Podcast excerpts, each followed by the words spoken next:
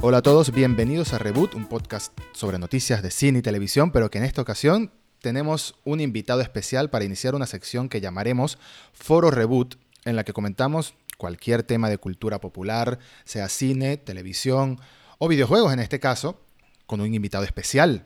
En esta ocasión tenemos a Ignacio Esainz, arroba fichinesco en Twitter, que es parte de la prensa de videojuegos desde hace más de una década, parte de productoras de cine y televisión, influencer, vlogger y un montón de cosas maravillosas también. Hola Ignacio, muchas gracias por hola, Hola Edu, muchas gracias por la, por la invitación. No sé si dijiste blogger o flogger, pero te quería decir que las dos son reales. Las dos son reales. Eh, he blogueado, he flogueado, recién, recién me, me flogué a mí mismo con con un, con un abanico de Yakuza 7, así que estoy muy orgulloso de esa foto. Fantástico. Eh, invito a toda la gente a que la lea mi cuenta, que le ponga, le ponga likes, que la ponga de fondo de su celular, lo que más les guste. Bien. Ignacio es una persona muy crítica en el mundo de los videojuegos, de esa que tiene el talento de ver un poquito más allá de sencillamente lo que se está contando, y es de eso que vamos a hablar. Hoy vamos a hablar de uno de los juegos más grandes del año, no sé si por calidad o por sencillamente ser uno de los lanzamientos más importantes del año, que es The Last of Us Parte 2 o Part 2, Hice un spanglish ahí entre la mezcla de las dos traducciones. Pero bueno, no importa. Para todos los públicos. Es un juego que es la secuela de un título muy exitoso de PlayStation 3 y PlayStation 4. Originalmente nació en el llegó en el 2013, no nació en el 2013. Y ahora, siete años más tarde, tenemos una secuela que ha sido motivo de debate desde antes de su lanzamiento. Un poquito de contexto hubo filtraciones de la historia que en el momento no se habían confirmado si eran verídicas o falsas, pero al final, básicamente, bueno, el 99% de las filtraciones eran reales. No las llegué a leer todas, pero la mayoría no eran reales. Y ha sido un juego digno de debate, digno de polémica, entre comillas. Un debate, por un lado, basado en hechos reales, basado en la crítica, que podemos decir exacta, precisa, sobre las tramas del juego, la narrativa del juego y lo que el juego intenta hacer, y otra basada en polémica basura, en, odio, en, rechazo y en recelo hacia sencillamente un juego lleno de personajes entre comillas diferentes o que no o que van más allá de lo que es típico en los juegos, que es el tipo con la pistola. Entonces creo que podemos empezar, Nacho, hablando de eso, de la polémica como tal. Eh, bueno, la polémica para mí existe en tres niveles. Obviamente, me parece que al nivel que menos, menos atención le tenemos que prestar es al que, al que es eh, casi básico de cualquier juego que tenga, tenga personajes que pertenezcan al, espectro, a la comunidad LGBT, o, que, o que se alejen un poquito de la norma. En general, recuerdo polémicas como la del Battlefield de la Primera Guerra Mundial, que nos permitía jugar con con soldados mujeres. E, e, ese tipo de, ese tipo de polémicas suelen tener que ver con, con otras cosas, ¿no? Con cosas que tienen que ver con una. con una. Mm, mentalidad más con una tendencia. O sea, con una tendencia política que existe dentro, dentro de, las redes sociales. Hay una. Hay, nosotros sabemos que hay eh, bloggers y youtubers particularmente que tienen, que, tienen intenciones que son políticas. Y, qué sé yo, por ejemplo, la campaña que se hizo contra Capitana Marvel en, eh, YouTube tenía que ver con eso. Tenía, era una campaña antifeminista, no era una campaña anti-Capitana Marvel, no era una campaña antipolítica, sino que era una campaña política también. Me parece que la hipocresía de estos movimientos es tan profunda eh, al decir no queremos, no queremos personajes eh, queer en nuestros juegos eh, es, un acto político ya. Pedir un boicot de, una, de una orientación sexual es, es un acto político que tiene que ver con que esa orientación sexual les cae mal en el mundo real. Entonces, me parece que ese grupo, como que como ya vimos, el boicot no tuvo ningún tipo de impacto en las ventas. Eh, sí, 4 millones de unidades vendidas en la primera semana nada más. Es una salvajada, es el, juego, el juego más vendido de PlayStation 4 en sus primeros, en sus primeros días y eh, son números que son altísimos, particularmente para un juego exclusivo. Son números que serían altos para cualquier juego. Pero para un juego que está disponible solamente para una plataforma, que no se puede jugar en PC, que no se puede jugar en Xbox, son eh, fantásticos. Realmente uno puede decir lo que sea de, Sony y de cierto, lo que algunos llaman un poco un house style, de que los juegos de Sony tienden a hacer historias que tienen que ver con, con una violencia exacerbada, con una, con una oscuridad temática Mm. quizás eh, un poquito opresiva, pero eh, ese estilo pega, ese estilo funciona. El estilo de God of War, el estilo de Days Gone, eh, si con Days Gone, que es un juego mediocre, lo pudieron hacer, con este, que es un juego que más allá de que vamos a hablar de muchos puntos de vista, es un juego de primera línea. Eso no se lo puede negar jamás.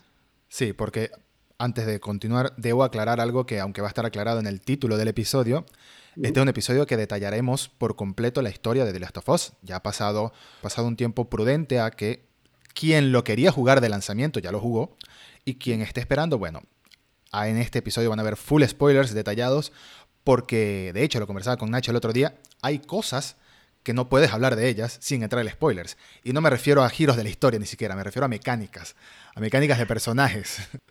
Eh, sí, mecánicas de personajes, mecánicas de juegos, eh, un poco eh, distintos enemigos, un montón de cosas que, que, están medio sugeridas, que un poco se han visto, aunque se han visto en los trailers del juego, no sé, darles un contexto ya sería, sería spoilear. no sé si has visto el embargo del juego, no sé si vos lo tuviste para review. Sí.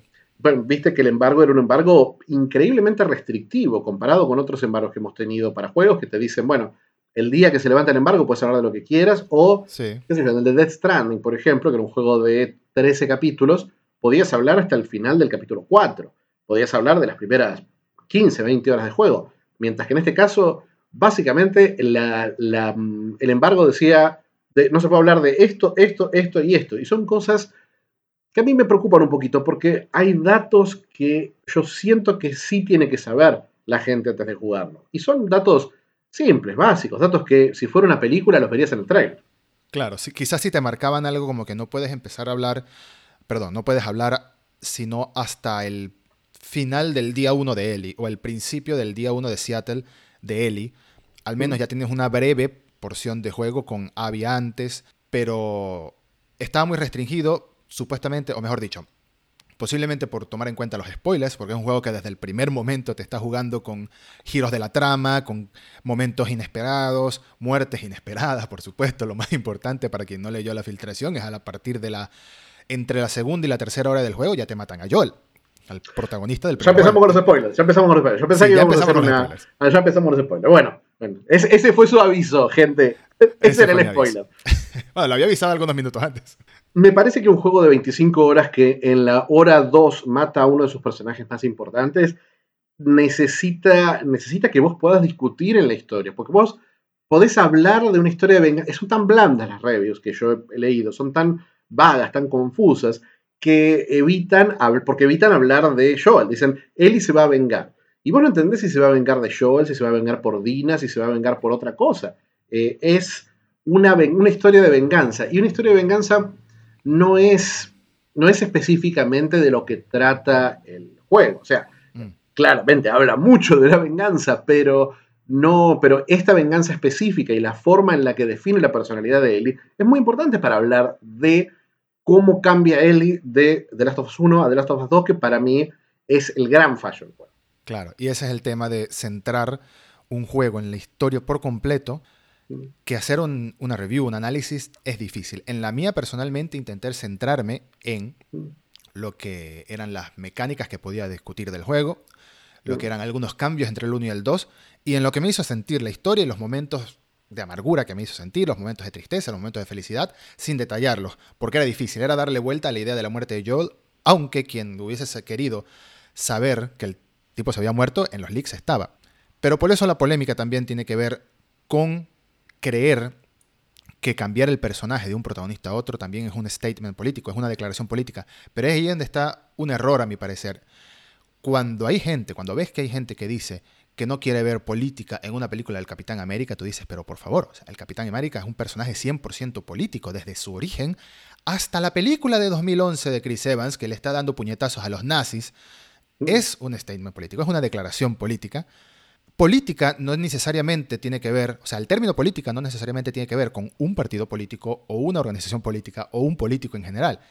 Es, no, pero sí tiene que ver con una ideología política. Sí tiene que ver con una ideología, por supuesto, pero una ideología que no tiene que estar necesariamente ligada a algo. Y aquí lo que nos quieren contar en The Last of Us con sus personajes protagonistas en específico es, como dice Nacho, salir de las normas. El mismo caso de Abby. Abby había dudas de cuál era su... Eh, orientación sexual, su identidad de género, por alguna razón en Internet, cuando los creadores del juego dijeron claramente, después por supuesto de que salió el juego, de que lo que querían lograr con Abby, una Abby musculosa y dura, que se caía a golpes, que se daba golpes con los runners, con los infectados como tal, era sencillamente representar a un personaje femenino, a una mujer, que no tiene que ir acorde a los estereotipos que se espera de una mujer. No es difícil entender eso. Y sobre todo si te tratas de meter de lleno o poner en los zapatos más o menos de lo que es un mundo post-apocalíptico que no necesita de personajes, o mejor dicho, de personas débiles, que tienes que ser fuerte para sobrevivir, seas quien seas. Bueno, ahí para mí hay un problema que tiene que ver, sin ponerme, por supuesto, del lado de, los incels, que es la palabra oficial para referirnos a, los que critican ese aspecto del juego. Eh, sí me parece que el juego tiene una. Eh, el juego tiene, tiene, tiene una tendencia a masculinizar para mí a los personajes femeninos. Me parece que dentro de la narrativa nosotros tenemos un personaje que está definiéndose en base a la personalidad de una figura paterna, porque Ellie, durante de las, una de las cosas que eh, es intencional dentro de la historia, es que Ellie se comporta como Joel en The Last of Us 2. Eh, la personalidad de Ellie, que Ellie era la que se tomaba en broma a Joel, que era la que, la que era el contrapunto eh, soleado a las nubes eternas que traía Joel a la historia, ese cambio ese, contrapunto, esa dinámica, me parece que acá se cambia, acá, se rompe por completo y que esta nueva Ellie, esta Ellie que es puro odio, que es una bola de odio, no es, eh, es Joel, es la misma personalidad que tenía Joel en el anterior, que creo que también es, es, importante, eh, es importante dentro de la historia, esa forma, la forma en la que, si vamos a spoilear, vamos a spoilear, la forma en la que el final ella suelta de cierta forma el fantasma de Joel, significa también decir, bueno, ahora puedo ser mi propia persona. Ahora ya tengo que dejar de vivir, de, extender la vida de esta persona a través de mi venganza y a través de mi personalidad también, a través de, lo que yo quiero, de mis obsesiones. Eh, y también lo siento con Abby, porque Abby está dentro de una cultura masculinizada. El, Abby no es, Abby es un soldado masculino, es un soldado que eh, que los códigos con los que se comporta con, obviamente no en su vida personal, pero sí en su vida, en su vida como soldado, son códigos, si no masculinos, eh, asexuados, pero no se puede hablar asexuados cuando uno está hablando de las Fuerzas Armadas. Las Fuerzas Armadas son un código claramente, principalmente masculino. Entonces sí, yo sentía que en la representación el juego, eh, el juego tenía personajes mujeres, pero no tenía mucho lugar para lo femenino. Lo femenino lo vemos en personajes que son por ahí un poquito más, más eh, protectores, un poquito más cálidos, como Dina o como Yara, la hermana de Lev. En esos y Mel También. ¿Cómo, cómo? Mel y Mel, por supuesto. Por supuesto, vemos que, hay, vemos que hay un contrapunto a esta obsesión que, digámoslo desde ya, esta, esta, esta historia, esta, esta, estas dos historias, en realidad son una, porque es, son una historia principal, que es la historia de Ellie, y una historia de Abby que es de cierta forma un espejo a la historia de, de Ellie. Es Abby, es claro, son los dos personajes. Eh, es un espejo en el que hay una serie de paralelismos, no solamente en sus historias personales, sino también en sus historias de venganza. Claro, claro. Em, hablemos, hablemos de la historia. Hablemos de la historia para salir de eso. Y creo que sería bueno comenzar con una especie de mini análisis de cada uno, tomando en cuenta por completo lo que pasa en el juego sin, sin restricciones de ningún tipo. Lo que yo puedo decir en lo más mini posible es que el juego me gustó mucho. El juego me convenció, me conmovió y me logré meter de lleno en los dos personajes, más no quiere decir que me lo disfruté. De hecho, el juego fue una tortura para mí. El juego, no quiere decir que sea malo, ojo, pero es, una, es, algo, es un juego que tú sufres, es una historia que tú sufres para bien o para mal. Al final dije, wow, me llenó, pero no es algo divertido. Y bueno, ahí está el cliché de que Neil Druckmann dice, no estaba haciendo un juego divertido. El tema es que no creo que el juego es perfecto, por supuesto. Tengo problemas en la manera en la que me contaron la historia. Claro. Tengo problemas en el ritmo. Para mí es el mayor problema del juego, es en el ritmo. Al juego le sobran 5 horas y personalmente creo que se las sobran al principio en la primera sección de Abby, de perdón, de, de Ellie. En la primera mm. sección de Ellie me la extendieron demasiado para llegarme al, para mí lo que es la joya de la corona del juego, y es irónico, ¿no? Que es la parte en la que controlas a Abby, a la villana, entre comillas, del juego. Ahí conté con el mejor desarrollo de personajes, ahí conté con la mayor empatización, y tú estabas hablando casualmente de que Ellie es Joel en este segundo juego. Pues en este juego tenemos varios Joels, porque Abby es Joel también. Abby comienza como una persona llena de resentimiento por la muerte de su padre, comienza como una persona llena de odio, llena de rencor y una venganza supuestamente maquillada como vamos a matar a, este hombre porque evitó que se creara una vacuna. Pero sabemos que en realidad ella lo que piensa es vamos a vengar la muerte de mi padre. Yo, personalmente, Abby, o sea, Abby va a vengar la muerte de su padre. Mm. Y al final, cuando se encuentra con Lev y con Yara, y todo ese viaje junto a ellos dos, se convierte en una especie de Joel, se convierte en una especie de persona que quiere proteger a una relación maternal, paternal, como la quieras ver, una relación de un progenitor a sus niños. Y he leído gente que dice, pero es que los conoce de apenas un día, no puede ser que empatizara tanto con ellos, que conectara tanto con ellos. ¿Y por qué no? Joel, ¿cuánto tiempo conoció a Ellie para poder empatizar con ella y empezar a querer protegerla? Un año, un año estuvo conociéndola. El juego un año, un año entero.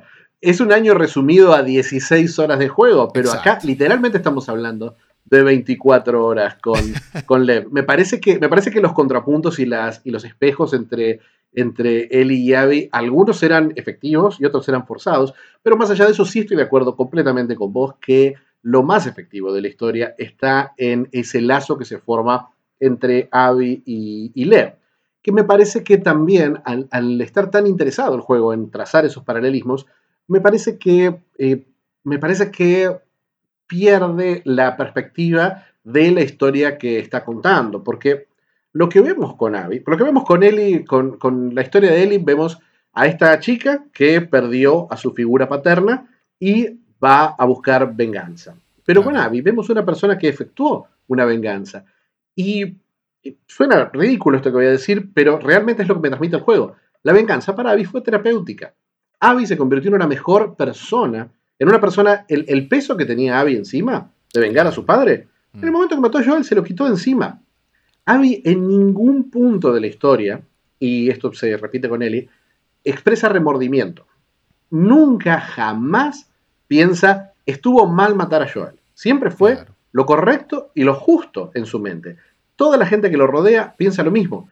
Lo frena la gente, la, gente que lo rodea. Primero su, su grupo y después Lev al final del juego, los que lo frenan, los que la frenan es cuando ella está extendiendo su venganza a gente inocente. Ella, ella el, instinto de ella, ella no sabe si matar o no a Tommy y a Ellie al principio, y no sabe si hacer, si matar a Dina al final. Pero el, el, grupo la frena en el momento en que ella, en que ella termina de matar a Joel y dice, bueno, no vamos a matar a nadie más. Acá se terminó, esta fue la venganza. Y lo que veo es que después eh, Abby se convierte en una mejor persona. No solamente en una persona que puede por fin decir, bueno, perdí esta oportunidad con Owen, la perdí o todavía hay una oportunidad. Y efectivamente hay una oportunidad. Puede reconstruir su relación con Owen.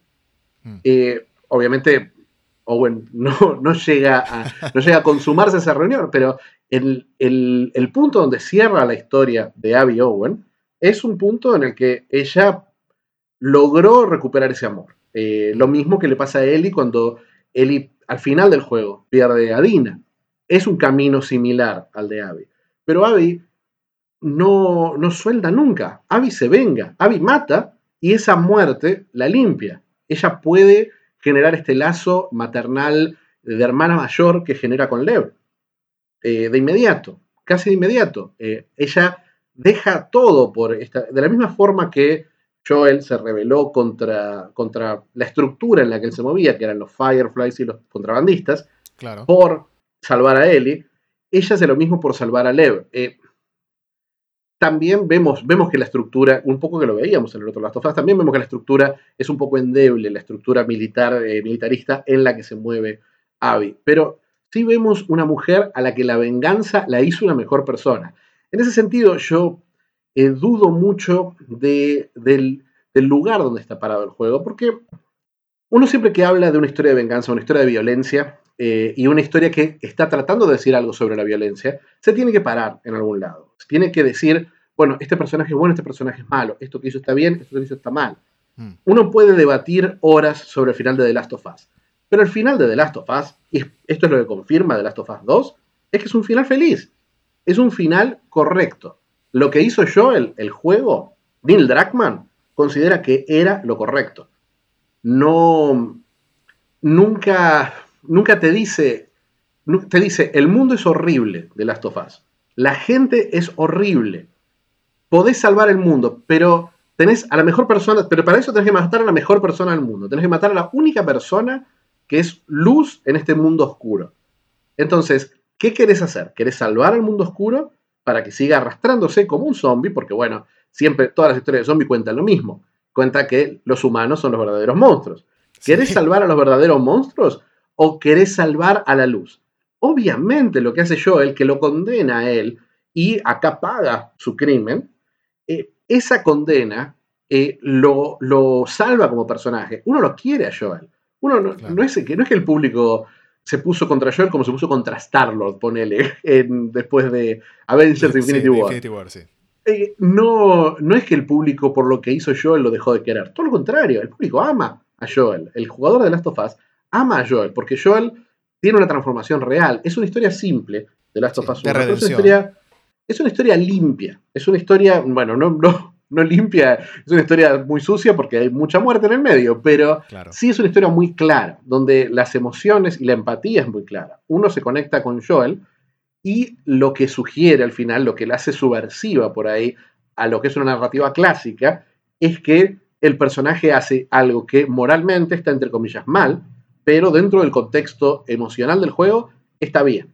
Claro. Eh, pero hay una cosa muy importante. El juego funciona porque nosotros somos Joel, siempre. Nosotros nunca somos. Jugamos un rato con Ellie en el, juego. Claro. Pero Ellie tiene un rol que es. El jugador es insensible, siempre es insensible al mundo. Nunca. El jugador siempre quiere romper todo. El jugador siempre va a agarrar un juego y va a ver cómo hacer para, para terminarlo lo más fácil posible, para ver dónde está roto. el jugador es el jugador, siempre. Por supuesto. Entonces, siempre un juego tiene que esforzarse el doble para generar empatía. Y en el juego generas empatía porque Joel es el jugador. Joel es un tipo a que no le importa nada. Joel es un tipo que rompe las reglas y quiere sacarse todo encima lo más rápido posible y no quiere tener una respuesta emocional hacia el mundo. ¿Qué pasa? al jugador y a Joel, Ellie los ablanda. Ellie es irresistible. Ellie es, Ellie es un sol. Ellie es eh, felicidad. Ellie te hace, te dan ganas de seguir jugando. La querés a Ellie. La terminas queriendo y queriendo proteger. La querés Entonces, proteger, exacto.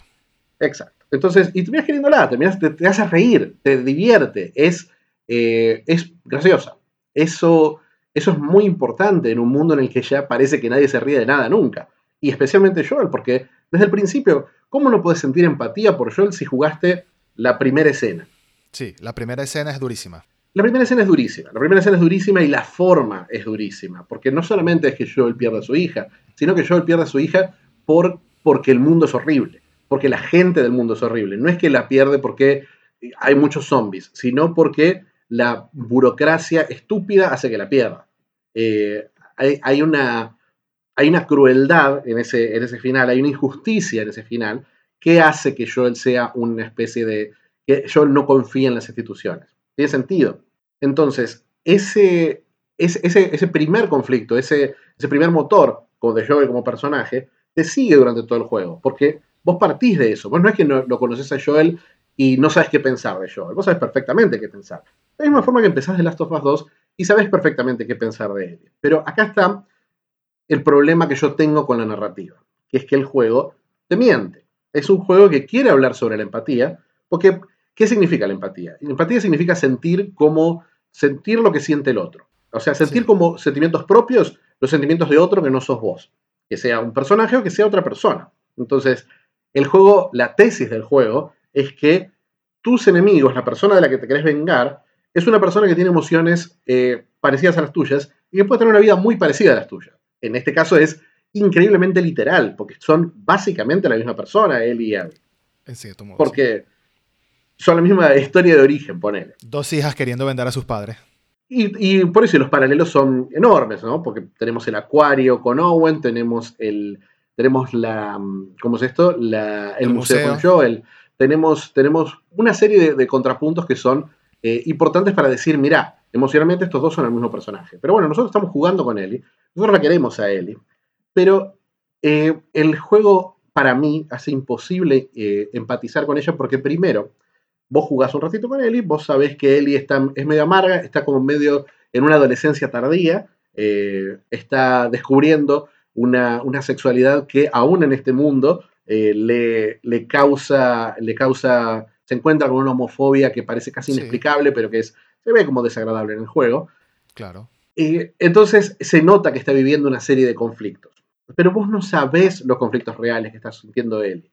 Porque vos no sabés lo que realmente pasó entre Joel y Ellie hasta muy adelantado el juego. Entonces cuando vos ves a Joel morir y vos ves a Ellie sufrir, vos decís, bueno, claro, para Ellie esto, esto no tiene sentido.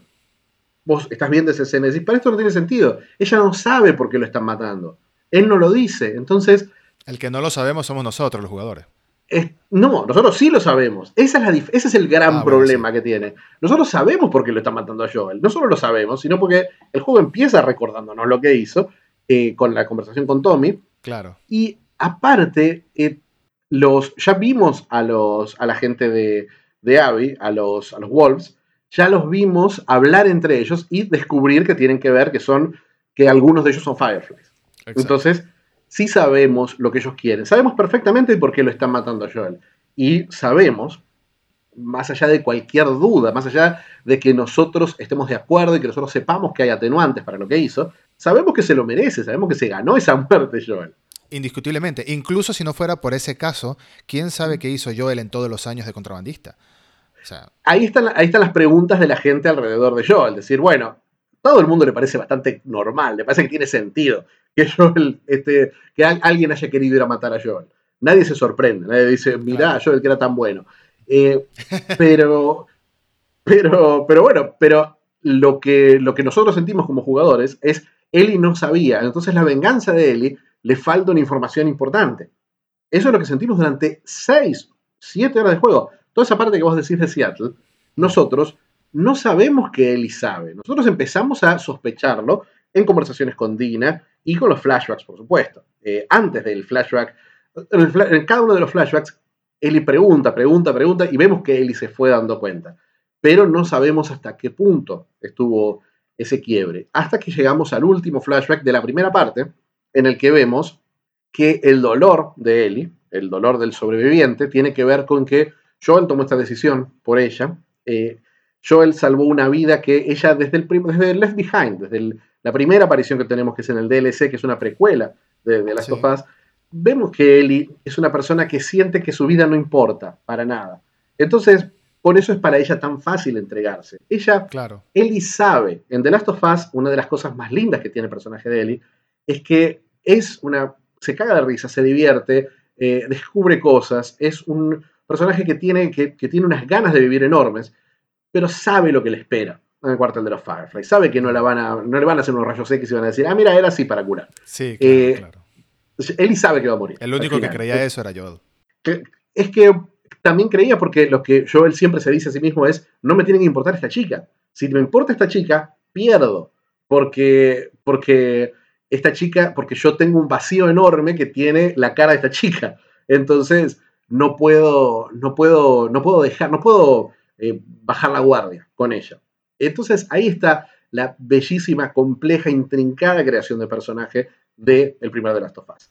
Mm. Entonces, en este, en el momento en que el juego decide mentirte para darte golpes, para, jugar con su impacto emocional, mm. para mí yo lo sentí deshonesto. Yo lo sentí, yo sentí que estaba buscando eh, darme esa, esa, revelación, esa cosa de Shyamalan, de decirme, acá está el twist, acá está la sorpresa, acá está lo que no te esperabas. Y, eh, y, siento que a mí, por lo menos en lo, en lo, que, en lo que me pasaba a mí, yo sentía, yo sentí todo de Last of Us 1 que yo era Joel. Yo nunca sentí en este juego que yo era Ellie. Sí sentí que era, y también con otros problemas que era Abby, pero, pero en el caso de Ellie en particular, primero no sabes esto. Eh, primero no sabes esto, entonces pensás que Eli no lo sabe, porque nunca te dijeron que lo sabía. Y después cuando te enterás que sí lo sabe, también te pone en perspectiva todo lo que hizo antes y cuáles son las razones reales detrás de esta venganza. Entonces, nunca... Eh, una historia de venganza tiene cierto placer, no podemos negarlo. Como espectador nos gusta ver historias de venganza. Como decir, la historia de venganza icónica que es Kill Bill. En Kill Bill, eh, uno ve que esta chica llega a romperle las vidas a gente que, ya había dejado todo eso de lado. Pero uno está del lado de ella. Siempre está de uno del lado de la, de la novia, aún sin saber toda la historia, porque la historia tardamos mucho en saberla completa, la historia de por qué se está vengando. Pero nosotros sabemos quién es la protagonista y nosotros sabemos que esta gente tiene que pagar. Y ese placer, vos decís, no disfruto jugar de Last of Us. Hay una intención eh, de que no sientas placer con esta venganza. Esta venganza la veas a una cierta distancia. El problema, y voy a usarla, como todo crítico de videojuegos, tengo que usar la, expresión, lo siento mucho. Oh, Dios, no, ahí viene.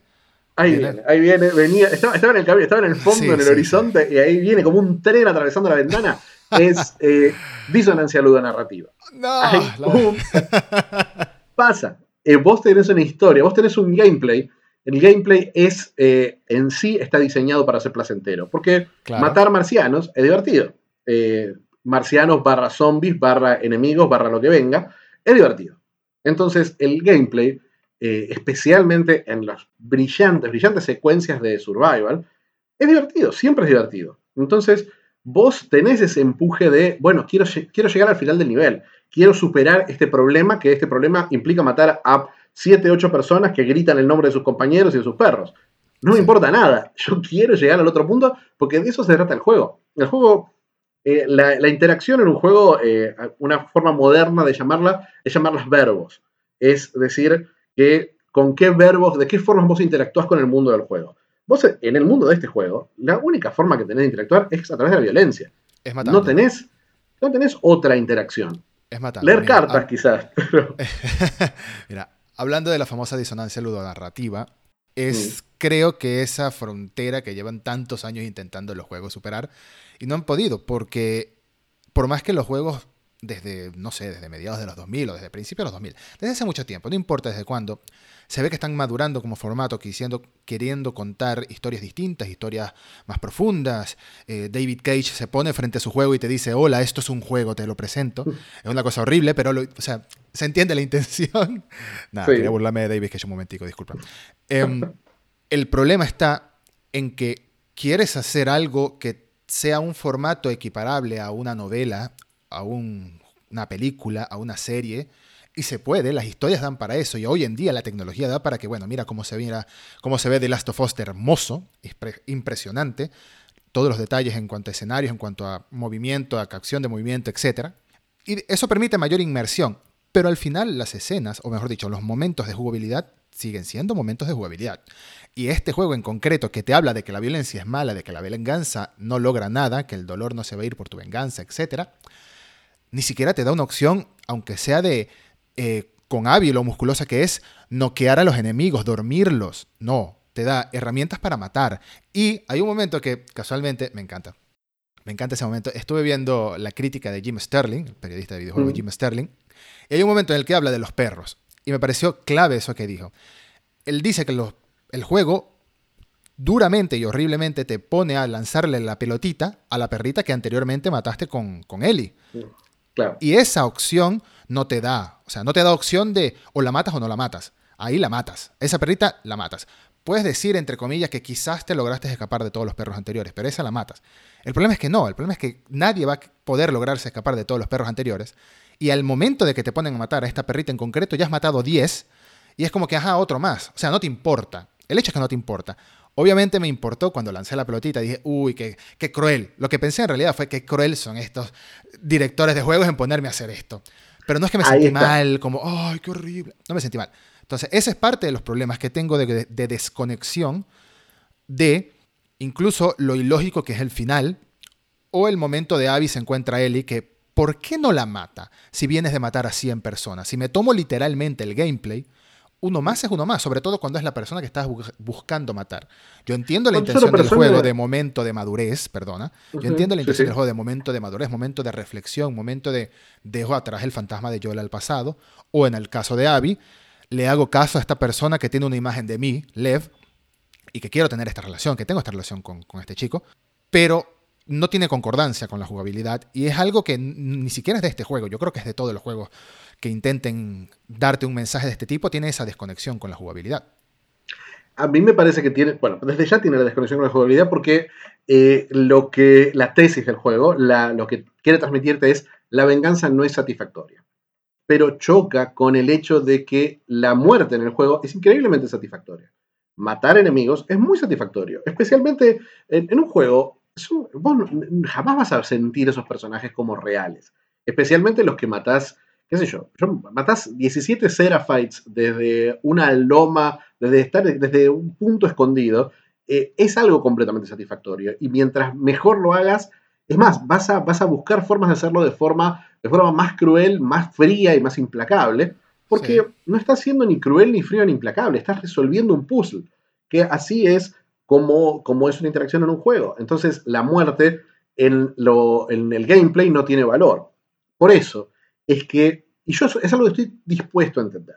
A mí me parece que la disonancia de la narrativa es muy divertida de hablar, de, porque, porque te habla de esa dificultad de separar juego de historia, mm. pero eh, no me molesta, lo entiendo, entiendo que un juego, especialmente una aventura de acción, que es este género, tiene secciones de juego y secciones de historia y que no tengo que buscar eh, paralelos porque realmente es un problema difícil de solucionar. Para, para solucionarlo tenés que hacer como los survival horror y hacer que la muerte eh, y el peligro sea algo tangible, real y constante. O tenés que hacer como David Cage o como Death Stranding y decir, bueno, el gameplay es la historia. O el gameplay no eh, interfiere con la historia, sino que el gameplay, lo que la historia está para eh, ser un eco del gameplay. En este caso no. En este caso hay un gameplay y hay una historia. Son cosas casi completamente independientes. A pesar de eso, sin, perdona, incluso cuando intentan jugar con eso, con hacerte sentir mal por la violencia mediante el gameplay, porque la primera o la segunda vez que tú escuchas al NPC random de fondo que dice, hola Luis, ¿cómo está? ¿Cómo están los niños? o algo así, y luego terminas clavándole una daga en el cuello y escuchas literalmente, oh, oh, cómo se ahoga de sangre, es una cosa muy horrible, las primeras dos, tres veces te impacta, pero ya la vez número 50 ya es como que, ajá, Luis, no importa, te moriste.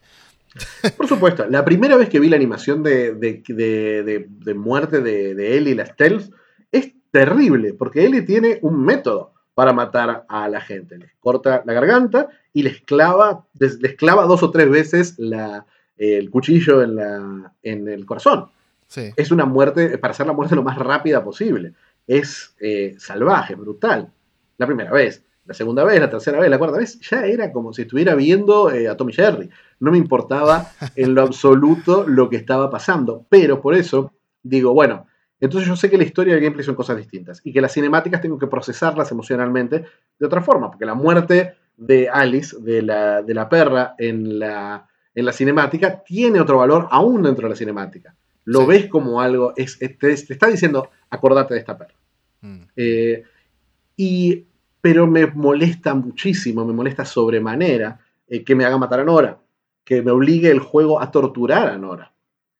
Porque el momento en el que estás, eh, que estás buscando cuál, dónde es que está, dónde es que está Abby, eh, te obliga el juego a apretar el botón de cuadrado para seguir atacando y seguir torturando a Nora. Vos podés, no me acuerdo de quién hablaba, con Mora, con un, otro periodista de, de videojuegos, decía, yo dejé un minuto el botón de cuadrado de tirando. No puedes hacer otra cosa. No es que el juego va a tomar control por vos. Vos tenés que hacer, hacer eso. En ese momento, el juego te obliga a tener en manos la crueldad de Ellie, pero a la vez el juego te está ocultando cosas. Y entonces vos nunca podés ser Ellie, porque vos, la venganza que vos tenés en tu mente, que es la venganza de, de Joel, y la venganza de Ellie son, por lo menos a la percepción del espectador en ese momento, venganzas distintas. Porque en ese momento todavía no sabes que Ellie sabe que Joel eh, mató a los Fireflies para salvarla a ella. Mm. Entonces, ese tipo de cosas, ese tipo de estrategias me parecen eh, crueles. Y me parece que también la, la, forma en la que las acciones de Ellie, el juego está muy preocupado por la forma en la que impactan en, en su vida. No tanto en la vida de los demás, en la vida de Nora, que es una chica que lo que hemos visto en el juego es básicamente un ángel, es, eh, es la más buena de todas estas Fireflies, es la menos conflictiva y es la que más, la que más, la más, la más, la que más se preocupa por cuidar a sus, a sus wolves. Eh, nosotros vemos después de esa escena una escena en la que eh, Ellie regresa, después de haber matado a contemos, a 200 personas en el camino, ¿no? Regresa al cine donde Dina la baña, donde, donde, donde está como, como choqueada por el nivel de violencia al que llegó. Entonces, después de esta muerte, decimos, mirá, mirá, mirá lo que, mirá lo que te impacta la vida, mirá lo que te impacta haber hecho esto. Yo digo, quizás por ahí, por ahí es, que eh, la idea de la tortura, el concepto de la tortura, no es un concepto que en Argentina se hable eh, fuera, fuera de contexto. No, nosotros cuando hablamos de tortura, cuando pensamos en tortura en Argentina, pensamos en un momento muy específico de la historia argentina. Entonces, la idea de que la tortura y la muerte eh, impacta negativamente al torturador y asesino eh, suena un poco, suena un, poquito ofensiva, un poquito irritante, irritante porque eh, durante todo el juego, del principio al fin del juego, Eli jamás, pero esto jamás expresa ningún tipo de remordimiento por lo que hizo. Vemos este impacto. Ahí, en ese impacto, en ese momento en el que Dina la está limpiando y curándole las heridas, yo no creo ni siquiera que sea arrepentimiento. Yo creo que más bien sería una especie de sorpresa de, mira lo que hice, mira de lo que soy capaz. No sabía que era capaz de eso, más no le molesta. No le molesta. Exacto, exacto. Es un shock. Yo creo, que, yo creo está bien. El juego, el juego está, está convirtiendo a Ellie en una psicópata. Y creo que si ese lado oscuro, que como dice Neil Druckmann, que durante mucho tiempo en el juego, el juego terminaba con la muerte de Ellie. El juego originalmente terminaba con la muerte de Ellie. Mm.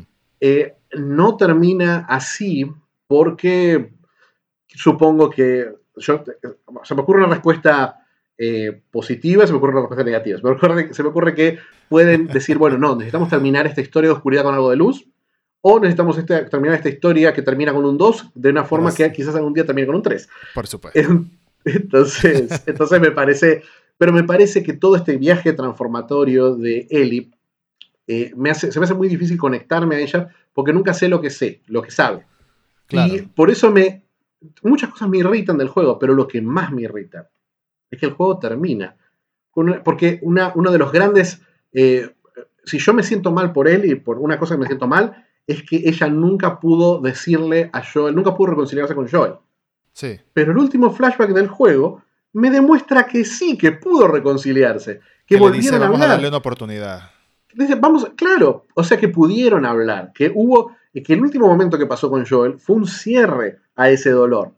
Entonces yo digo, ¿en serio tenías que matar básicamente una ciudad entera, él, y, generar una guerra entre dos facciones solamente por una venganza de una persona que vos ya sabías lo que había hecho? Mm. Y aún sabiendo todo eso, lo quiere seguir haciendo y aún sabiendo, y aún con todo eso extra, eh, detona su nueva vida eh, y la abandona una vez más. Eh, me, parece, me parece que es muy difícil entender, más allá de todos los, todas las, las motivaciones de telenovela y de género que tiene Eri alrededor, ¿no? Es un mundo postapocalíptico, ella es la que tiene la única cura, ella es la única que es inmune, tenía su figura paterna, que murió en una venganza horrible. Entonces, hay un montón de motivaciones que hacen que, en un aspecto básicamente humano, me resulte muy difícil identificarme porque no, me van a pasar esas cosas en la vida. ni me van a pasar cosas, ni, ni, funcionan mucho como metáforas. Me parece que el mundo zombie funcionaba como eh, un mundo llevado a sus consecuencias más evidentes, haya zombies o no zombies, sino un mundo donde, donde, donde el autoritarismo y la violencia domina. Eso era de las Tofas 1. Este es un mundo especialmente las comunidades que vemos, es un mundo en el que, por ejemplo, la, homofobia de su comunidad termina, terminan retando al homofóbico, termina, termina, termina quedando mal el, homofóbico dentro de su cultura de Jackson. No es, no es que esa homofobia que ya... Hay, hay, una conversación que tienen con Joel que se puede leer de dos maneras para mí. en, una, en lo que para mí es la mejor escena con Joel del juego, que es toda esa exploración que hacen del edificio de departamentos. Ajá. Eh, en la que hablan de la máscara, de las máscaras, y de cómo nadie se tiene que enterar de lo que es él. Y tiene de una doble lectura, por supuesto, eso, porque Joel no está hablando, Joel está hablando de una cosa, pero él está escuchando otra cosa también. Mm. Eh, siento que eso es una semilla que se plantó. Dije, ah, acá hay algo interesante, acá hay... Eh, y era algo que me hizo sentir por él, que me hizo sentir decir, pará, Joel es un machirulo, ¿no? Tiene una homofobia latente. Y pensé, claro, Eli en esta conversación de la máscara y con esta cosa de que le dice, ah, ¿te gusta Jesse? ¿Te gusta Jesse? No, tarado, no me gusta Jesse. Eh, bueno, en toda esa conversación yo dije, claro, Ellie siente que tiene que vivir con una máscara, porque se pone una máscara por su tema de su inmunidad, que nadie lo tiene que saber, y se pone una máscara por el tema de su sexualidad. Y dije, mira qué elegante, mira qué lindo, mira qué buen contrapunto que están haciendo, mira cómo están usando esta historia eh, completamente delirante de zombies y postapocalipsis y magia, porque que no se muera con los zombies es magia. Eh, eso lo están convirtiendo en una historia sobre eh, aceptar que sos diferente. Pero, pero, una vez más, esto lo arruina el juego. Porque no es que ella, Joel nunca pudo aceptar la sexualidad de Ellie, porque en el último flashback del juego vemos que Joel acepta la sexualidad de Ellie. Entonces, esa reconciliación de Joel y Ellie, que vos decís, bueno, que falte esto, la motiva, no está. Siempre sentís eso durante el juego, siempre sentís, no, pudo, no hubo closure con, con Joel, pero sí la hubo. Yo, personalmente, y aquí vengo a defenderlo un poco. por favor, por favor, por favor. Yo personalmente lo veo diferente o quizás estoy eh, dándole mucho el beneficio de la duda a las intenciones del juego. Mm. A las intenciones de la historia. En el sentido de que es difícil, como también lo dijiste tú, es difícil ponerse en los zapatos de alguien cuatro años eh, en un mundo así, porque por supuesto uno no ha experimentado ese mundo.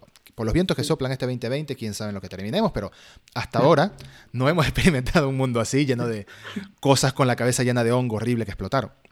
Lo, único que falta son los hongos. Lo único que falta son los hongos. Lo que creo es que el juego claramente te pone de, de espectador ante una historia que, entre comillas, uno no podría entender porque uno no ha pasado tantos años en ese mundo. Uno no sabe que han pasado en cuatro años por la cabeza de Eli, porque hay muchas, bueno, no hay muchas, pero he leído críticas de gente que en, algunas partes, en algunas ocasiones no ha jugado el juego, pero he leído críticas de gente diciendo que Eli no haría algo así, basándose en la Eli que vio en el primer juego. Pero uno no sabe qué pasaron estos cuatro años, uno no sabe cómo cambió el personaje, cómo maduró, y como tú dijiste, tiene una especie de eh, adolescencia tardía, una rebeldía, una ira que manifiesta de esa manera. La siento y la entiendo, pero yo siento que no es suficiente motivación, porque lo único malo, lo único realmente duro que le pasa a Ellie en esos cuatro años es enterarse que su supervivencia condenó a la humanidad. Una vez más, es, es, un poco difícil identificarse con eso porque me parece que nuestra vida o muerte a la humanidad no afecta mucho. Pero ponele, desde ya es difícil identificarse con eso, pero en lo concreto, esos cuatro años fueron años que vivió básicamente lo más parecido al paraíso que puede haber dentro de este apocalipsis zombie. Después de lo que vimos pasar ese año de mierda en el que hubo, eh, que, hubo casi, que, mm, le pasaron cosas terribles durante ese año en el que, el que tuvieron su viaje Joel y Ellie. En estos cuatro años, a menos que nos estén, se estén guardando algo que no nos mostraron, no le pasa nada terrible. Conoce un par de chicas, conoce a la, relación con Kat, eh, que, que te la enterás mucho por diarios, más que por otra cosa, sí, parece haber sido mucho más traumática. Pero con Dina eh, hay, un, hay un amor, hay algo que están haciendo, algo, algo puro y lindo, y muy lindo. Y, Completamente de acuerdo. Entonces, eh, no siento que, si vos decís, bueno, vimos, pasaron cuatro años y Eli es Mad Max, te digo, bueno, ahí te, te entiendo un poquito más que que haya cambiado o que haya vivido una vida de. haya vivido como haya vivido, como vivió el año de ese primer juego. Pero no podría haber un The Last of Us 1.5 porque en Jackson no pasa nada. Justamente el, justamente lo, que, lo que Ellie rompe es esa paz de Jackson. Eh, por, por, eso, por, eso, se enfrenta con, la mujer de Tommy. Eh, entonces, hay una. Hay una. hay, para mí ahí sí hay una falla de motivación. Por supuesto, eso explota al final del juego porque, mm, primero, y esto, hablemos, esto es como una nota al pie, ¿por qué el juego termina como Red Dead Redemption 1? ¿Por qué es, exactamente el mismo final? termina toda la historia de venganza con una venganza a medias, porque, no, porque de la misma forma que John Marston no llega a matar a Dutch, eh, o sea, no es el, no lo mata él en realidad. Eh, Spoiler como que lo mata, pero perdón, bueno, tiene 12 años el juego. Eh, ya era hora que lo jueguen. Es más, ni pueden jugarlo, creo, porque no hay remake. Eh, bueno, pero, pero de esa misma forma que esa venganza no tiene esa resolución, lo igual porque está muy bueno. y de, de, repente están viviendo en una granja y vivís la vida de la granja. Yo digo, hasta mecánicamente tenías que copiar uno de los juegos más famosos de todos los tiempos y uno de los finales correctamente más premiados de todos los tiempos. En ese sentido, yo sí sentía una, sentía una, falta de inspiración en, mm. la historia. Una, una, una cosa, una, había ideas que Dragman quería contar, había ideas que quería transmitir sobre la violencia, sobre la venganza, sobre la vida y la muerte, pero la narrativa en sí siento que no está eh, reflejando todas esas ideas, porque, y hablemos ya de lo que creo que estamos de acuerdo, es nuestro personaje favorito del juego, que es Abby. Sí, claro. Lo que, lo que yo quería decir primero este, era, volviendo un poquito atrás, disculpa, era que mm, yo lo veo de esta manera. Yo lo veo como que Ellie sintió que perdió dos años de posibilidades de conectar con esta persona, que es básicamente su figura paterna, con la persona que más la quiere hasta ese momento, por supuesto, sin minimizar la relación que vaya a tener con Dina en el futuro, con la persona que más la quiere, la cortó por motivos válidos, porque decidió sobre su vida y no ella, pero siente como que hay un tiempo perdido, o eso es lo que quiero entender, que siente como que hay un tiempo perdido, y que aunque en ese flashback nos dijo, ok, vamos a intentarlo, no tuvo chance de intentarlo. Es lo mismo, básicamente, el mismo resentimiento que podría sentir de no haber podido vivir con eh, la chica que se me olvidó el nombre del, DLC, del Left Behind. Pero hay un cierre, hay un perdón. Hay, un perdón. En, en esa escena, ella perdona a Joel. Eso es, eso es lo que pasa en esa escena. No dice, no le da, no le da un certificado, no le da el diploma que dice te perdoné, pero, pero dice, vamos a, vamos a rearmar nuestra relación. Esto pasó. Esto, ya acepto que esto fue parte. Y que acepte eso, también que acepte lo que hizo Joel, eh, significa que me minimiza la bronca que tiene porque Joel murió castigado por esto. Eh, porque una cosa, porque fíjate cómo funciona si ella nunca le hubiera perdonado a Joel, mm. entonces Joel hubiera sentido esta muerte justa. Y eso lo hubiera matado a, a Ellie. Eso, sí, eso sí, entiendo cómo la puede afectar emocionalmente. Decir, decir, yo, la decisión que tomé, Ellie me odia por la decisión que yo tomé. Entonces está bien que venga esta señora eh, de los brazos como, como ametralladoras a matarme. Eh, brazos como piernas. Brazos como piernas, venga a matarme.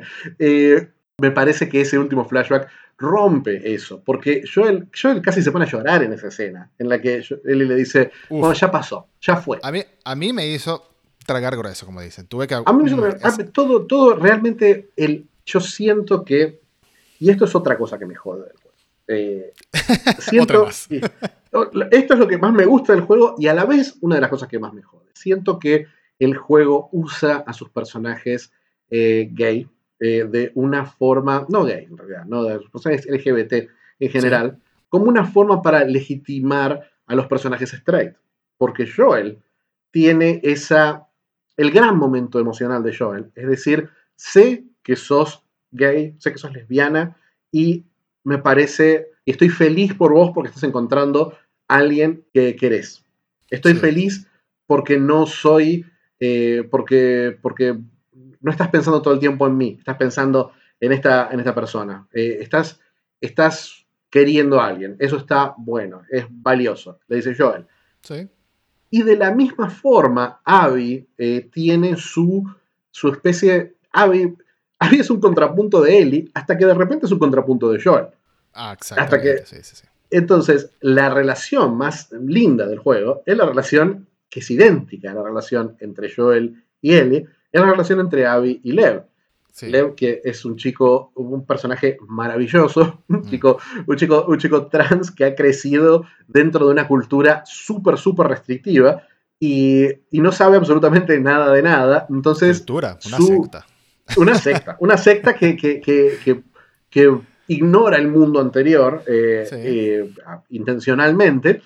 Y eh, entonces esa, ese contrapunto entre este, especie, este personaje hiper serio, porque Lev es hiper serio, y su, su visión súper literal sobre las cosas, y Abby que es más canchera, es, es muy divertida, es muy linda la dinámica. Yo hubiera pasado, te juro que hubiera disfrutado muchísimo un juego en el que Abby no era un contrapunto de Ellie, sino que era su propio personaje con su propia historia, y aunque fuera igualita a la de Last of Us, ¿qué me importa? Está bien escrita. Si algo tiene, si algo tiene Naughty Dog, que para mí sus narrativas son un poquito artificiales, eh, sí tiene una, facilidad para el diálogo que no tiene ningún otro estudio. Totalmente de acuerdo. Las conversaciones entre personajes es. Eh, había momentos en los que yo veía dónde estaba la salida del nivel, pero estaban charlando los personajes, así que yo me quedaba dando vueltas en círculo. Sí, sí, me pasó lo mismo. Para escucharlos conversar porque. No quería cortar las conversaciones. Divertidas, naturales, eh, fantástico, fantástico. Eh, me parece que es algo que no se lo reconoce mucho a Naughty Dog, que me parece que ese nivel de detalle que tienen en los ambientes también lo tienen en el diálogo. Tienen un, son, diálogos muy con pocas palabras, pero muy específico lo que dicen. Y creo que incluso en las peleas, ¿no? En las discusiones se nota también, discusiones de gente cercana, me refiero, no peleas de dos enemigos. Em, porque justo lo que iba a decir es que Eli tiene un problema con el rencor, con la gestión del rencor muy grande. y eso justamente es lo que lo hace, lo que la hace, perdón, em, preferir seguir con su venganza ciega, con la sed de sangre, después de que Tommy le llega ese dato de, mira, a Abby la vieron aquí, preferir sacrificar su relación con Dina, porque es que esa relación no iba a sobrevivir a esa partida, no lo iba a sobrevivir. Sacrificar su relación con Dina antes de sencillamente abandonar la idea de, de matar a Abby, o de buscarle, de matarle, de, de, darle lo que ella creía que era un cierre a su venganza, que al final, bueno, no lo fue, o fue un cierre de otra manera. El hecho es que esa discusión con, con Dina se siente tan real, obviamente no real en el sentido de que me voy a ir a matar a alguien, sino real en algo que podría pasar en, una pareja, en, en, algo así, en una situación así. Es de, los momentos que te demuestran el talento en cuanto a, guion de diálogos, a crear diálogos entre personajes y situaciones, que tienes ya 20 horas o veintitantas horas conociendo estos personajes y crees que ya los conoces lo suficiente como para entender la postura de cada uno en este momento. En cuanto a Abby, me pasó lo mismo con Lev, me pasó lo mismo que me preocupé por Yara y por Lev desde, bueno, desde el momento de que Yara la veo tirada en una cama en el hospital con el brazo negro, ya ahí me empecé a preocupar por ella.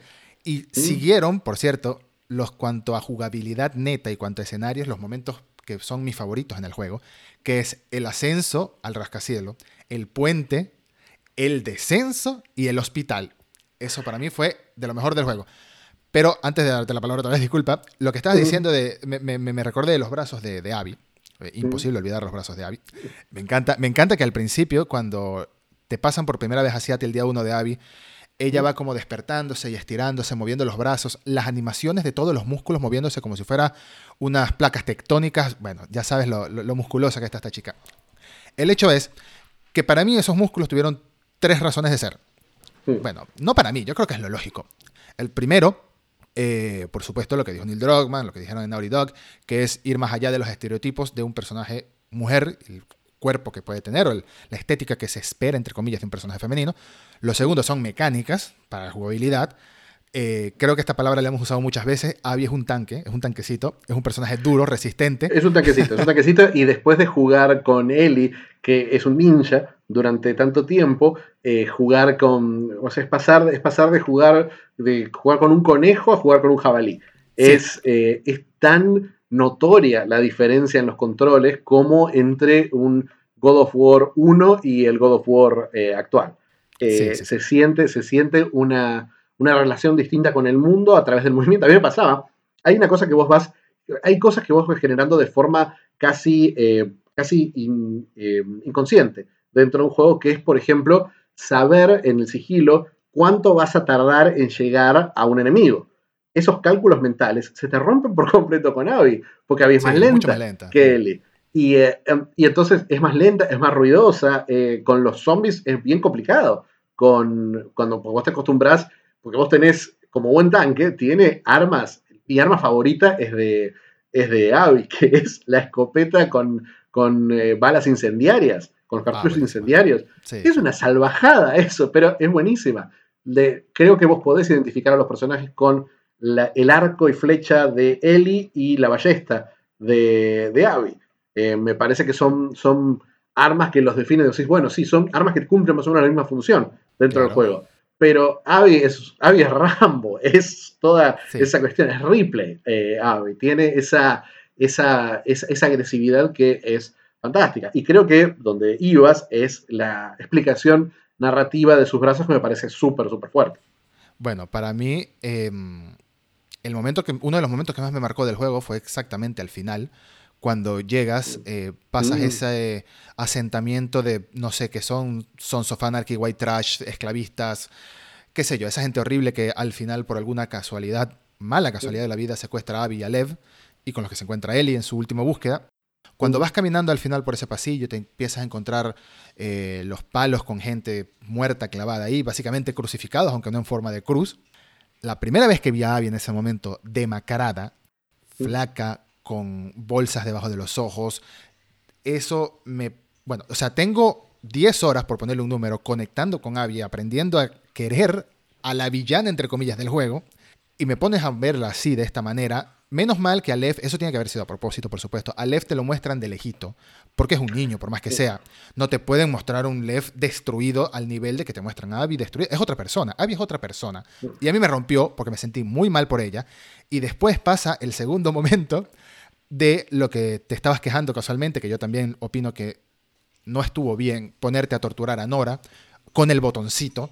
Es una cinemática que no puedes evitar y el juego te quiere restregar en tu cara, no puedes hacer nada al respecto, tienes que avanzar haciendo la violencia, ocasionando violencia, matando, torturando. Aquí te ponen a querer matar a Abby y yo no quería matarla, o sea, yo no quería matarla.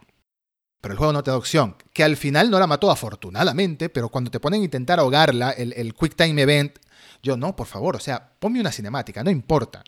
Porque ya cumplió su cometido, su diseño de personaje. Es una mujer dura, ruda, con un diseño de un tipo y te la muestran al final rota. Rota física y mentalmente.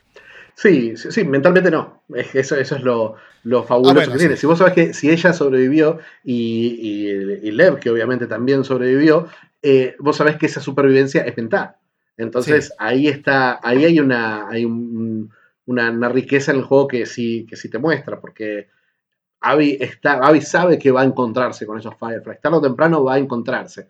Entonces, Abby no, mentalmente no se va a dejar morir y por eso se, se, levanta contra él y porque dice, mira, yo por ahí me podría dejar morir, pero yo, estos brazos, los brazos de, de Abby con todo su grupo y con Lev en particular representan protección. Entonces, Abby va a usar esos brazos para proteger a Lev. A ella no le importa vivir o morir en ese momento. Ella va a proteger a Lev y va, va, va a darle eso que, que, ella perdió. Esos Fireflies, esa casa, ese hogar, ese grupo. Ese padre. Que ella, ese padre Claro. Es, muy importante también el detalle, mm. perdona, de que cuando mm. llega y Abby la ve y le dice, tú, en vez de pensar, esta vino a matarme, lo primero que le dice es, dame un momentito, que ven acá, ayúdame a bajar a este. O sea, de una vez mm. piensas en proteger a Lev, de inmediato. De inmediato. Y es representativo. De inmediato, de inmediato. Es, es, es, un, es representativo y es también para mí lo que los diferencia. Pero lo que no me cierra, lo que realmente emocionalmente no me cierra, es el momento Marta de, de Eli. El momento Marta. Es un ¿Por qué es un momento Marta? Porque es Eli, es, porque es lo mismo. Es justamente la misma historia. Son dos personajes que no deberían estar enfrentados, o son personajes que emocionalmente son muy similares, pero las circunstancias los enfrentaron. Entonces, un personaje responsabiliza a otro de algo que es es dudoso decir, bueno, eh, decir, decir, bueno, la muerte de Joel fue injusta. No, eso no fue tan injusta. Eh, entonces, esta, esta, esta, esta Ellie diciendo, bueno, ahora es el momento, ahora voy a matar a Abby, la tiene contra las cuerdas y dice, no la voy a matar. Y no es porque Abby de alguna forma la inspiró, no es porque eh, esa, esa, protección la hizo sentir, esa forma en la que Abby protege a Lev, por ejemplo, la hizo sentir para, yo tengo a, ¿cómo se llama? JJ, se llama el, chico, ¿no? El hijo de, Dina. Sí, sí. JJ. Eh, por eso, decir, bueno. Jesse Joel, probablemente, porque tiene que ser algo así. Joel Jesse, Jesse Joel. Uy, Dios mío, horrible eso. Eh, no lo no había pensado, ahora me gustan menos todavía. Ahora es un, ahora es un 4.5. Eh, pero, pero bueno, ese momento, ese momento en el que Ellie decide no matar a Abby, no entiendo, honestamente, no, todo, todo digo, bueno, esto es lo que quiere Druckmann, pero a mí no me funciona. En este mm. caso particular, yo digo, es más, hasta, me senté a leer una entrevista que hicieron para IndieWire hace poco, donde hablaban del tema porque tuvieron que poner ese flashback porque no se entendía la decisión de Ellie. Ese flashback a Joel con la guitarra es algo que sumaron muy, muy tarde en el juego. porque no se entendía por qué Ellie no hacía, eh, dejaba... Y, y, cuando le piden a Darkman que explique, él dice, no, bueno, vos interpretarlo como quieras. ¿Qué? ¿Cómo interpretarlo como quieras? ¿Cómo en un juego en el que me estás diciendo, ahora sentís esto, y ahora te pasa esto, y esto es la motivación, y esto es lo que pasó, y ahora te voy a meter un flash que te cambia todo lo que viste antes? Eh, en un juego donde, en un juego que se basa en la manipulación, porque es un juego que se basa en la empatía, entonces se basa en darte y quitarte información para que vos quieras o no quieras a los personajes. Mm. Acá no te da la información porque no, en el momento en que estoy controlando a Ellie, en el último momento que tengo control sobre Ellie, no, no, no sé por qué toma la decisión que toma. Sí. No lo sé, no lo sé, honestamente, y no es una cosa que digo, no me gusta que tome esa decisión. Para mí el juego ya, cuando el juego termina, termina. Eh, obviamente, si mañana me dicen, vas a ir de Last of Us 3 y es la historia de Abby y Lev con los Fireflies tratando de armarlos de vuelta y Ellie ahora es un zombie de 4 metros, no sé, no me importa. Pero me decís, mañana sale un juego con todo lo que, con todo lo que, lo que claramente no me gustó este juego, me decís, mañana sale un juego que es el tercero. Va a seguir siendo de Naughty Dog, o sea que va a ser espectacular. el juego, el gameplay va a estar bueno, la ambientación va a ser lindísima va a tener esos diálogos, va a tener esas cinemáticas. Yo lo voy a jugar, especialmente si Abby y Lev van a estar en el centro del juego. Pero, pero aún así, no, no entiendo el final. Cosa que el final del 1 tenía una ambigüedad muy clara, donde vos decidías, vos decidías dos cosas, vos decidías, eh, ¿hizo lo correcto Joel? El juego te decía básicamente que sí, pero vos podías decir, no, Joel es un monstruo.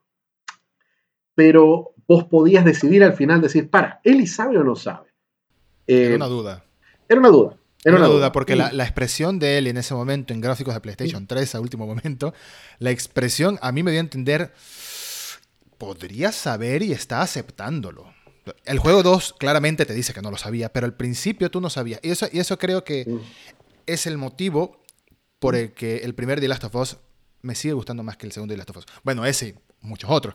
El segundo de Last of Us me gusta, pero el primero me gusta mucho más porque me parece un juego muy redondo, muy perfecto, que tiene un principio, tiene un fin, y si no hubiesen hecho un segundo, no me hubiese molestado, porque me parece que al final fue perfecto.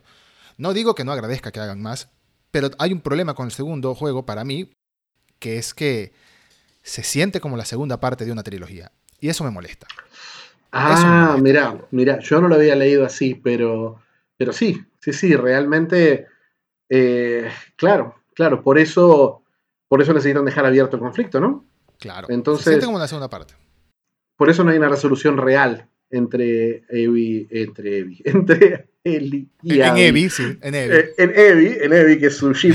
Eh, ojo, no, lo veo, no lo veo mal para el 3, pero, pero hay un, hay una, hay una, una resolución que no está, hay una resolución, hay un, eh, hay un momento tan dramático y tan forzado, ¿no? Porque obviamente que esté Abby al borde. las dos peleas contra, entre Abby y Ellie son forzadas y son, son exageradas. Y se te, hacen sentir mal las dos. En la primera te dicen, mm. ¿cómo? O sea, yo dije, ¿cómo me vas a poner a intentar matar a Ellie? Y en la segunda yo digo, ¿cómo me vas a poner a intentar matar a Abby? Tú eres loco. Entonces, es lo mismo. Es, lo mismo, es lo mismo. Y sí, sí, em, y, es forzado todo lo que pasa. O sea, que llegue Dina y que se muera, y que uno no se muera y que el otro sí, y que parece que lo va, la va a matar, pero al final no la mata. Eh, toda, esta, toda esa cuestión de telenovela, ¿no? De película de acción, de, de, un conflicto. De Uncharted. De Uncharted, de Uncharted muy Uncharted. mucho más Uncharted que The Last of Us. Porque en The Last of Us no hay eh, salvatajes de último momento. En The Last of Us es lo que pasa en The Last of Us es el momento que un personaje tomó la decisión de matar a otro personaje, ese otro personaje se muere. Es así.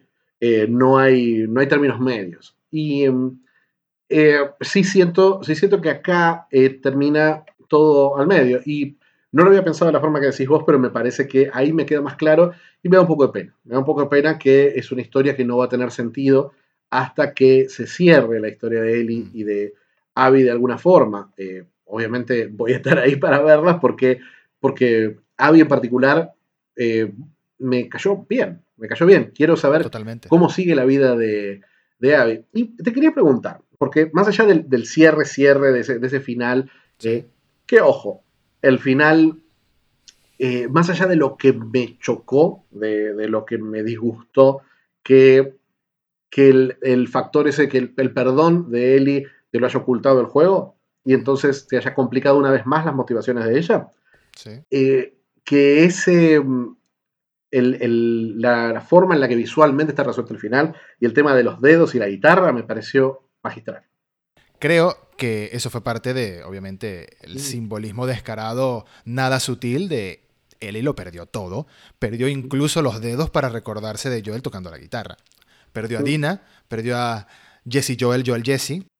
Perdió su vida feliz en la granja, perdió las ovejas, perdió todo. Perdió todo por una decisión basada en un rencor que no sabía gestionar, porque no es en venganza. Ya a ese punto, ya a ese punto, no es venganza, porque si tú quieres ser vengativo, si tú quieres ser vengativo y, rencoroso y causarle dolor a la otra persona con la que te quieres vengar, pues qué mejor que matarle a todo su entorno a Abby y dejarla viva sufriendo ese mundo, ¿no? Entonces, ya eh, podría tomar en cuenta como que esa es mi venganza. Me asusta muchísimo que tengas, eh, que tengas esa, ese razonamiento. Me, me, asusta muchísimo que ya hayas pensado en el caso de que. entiendo, ahora entiendo por qué te gustó más que a mí juego. Me parece que has pensado mucho y en detalle en cómo vengarte de la gente. Me preocupo porque compartimos grupos de. He intentado, sí, ya sé. He intentado entender. Y no entiendo por qué al final toma la decisión de volverse a ir. No lo entiendo, no lo apoyo. Yo no lo entiendo porque aparte el juego nos dijo que la venganza eh, siempre es buena. Eh, revivifica el alma y la, algo que rime con buena. Abby es la prueba. es la verdad, la verdad que, tuvo, tuvo ese, ese, efecto para Abby. Eh, Abby se vengó y fue la persona más feliz del mundo hasta que mataron a todos sus amigos después de eso. Sufrió las consecuencias de ese acto de, de venganza, pero nunca, de la misma forma que Ellie nunca dice, bueno, quizás la estoy pasando mal por cosas que yo también hice. Eh, jamás piensa eso, Eli. Jamás lo piensa Abby tampoco. Jamás dice, ¿por qué matamos a Joel? ¿Por qué? ¿Por qué no?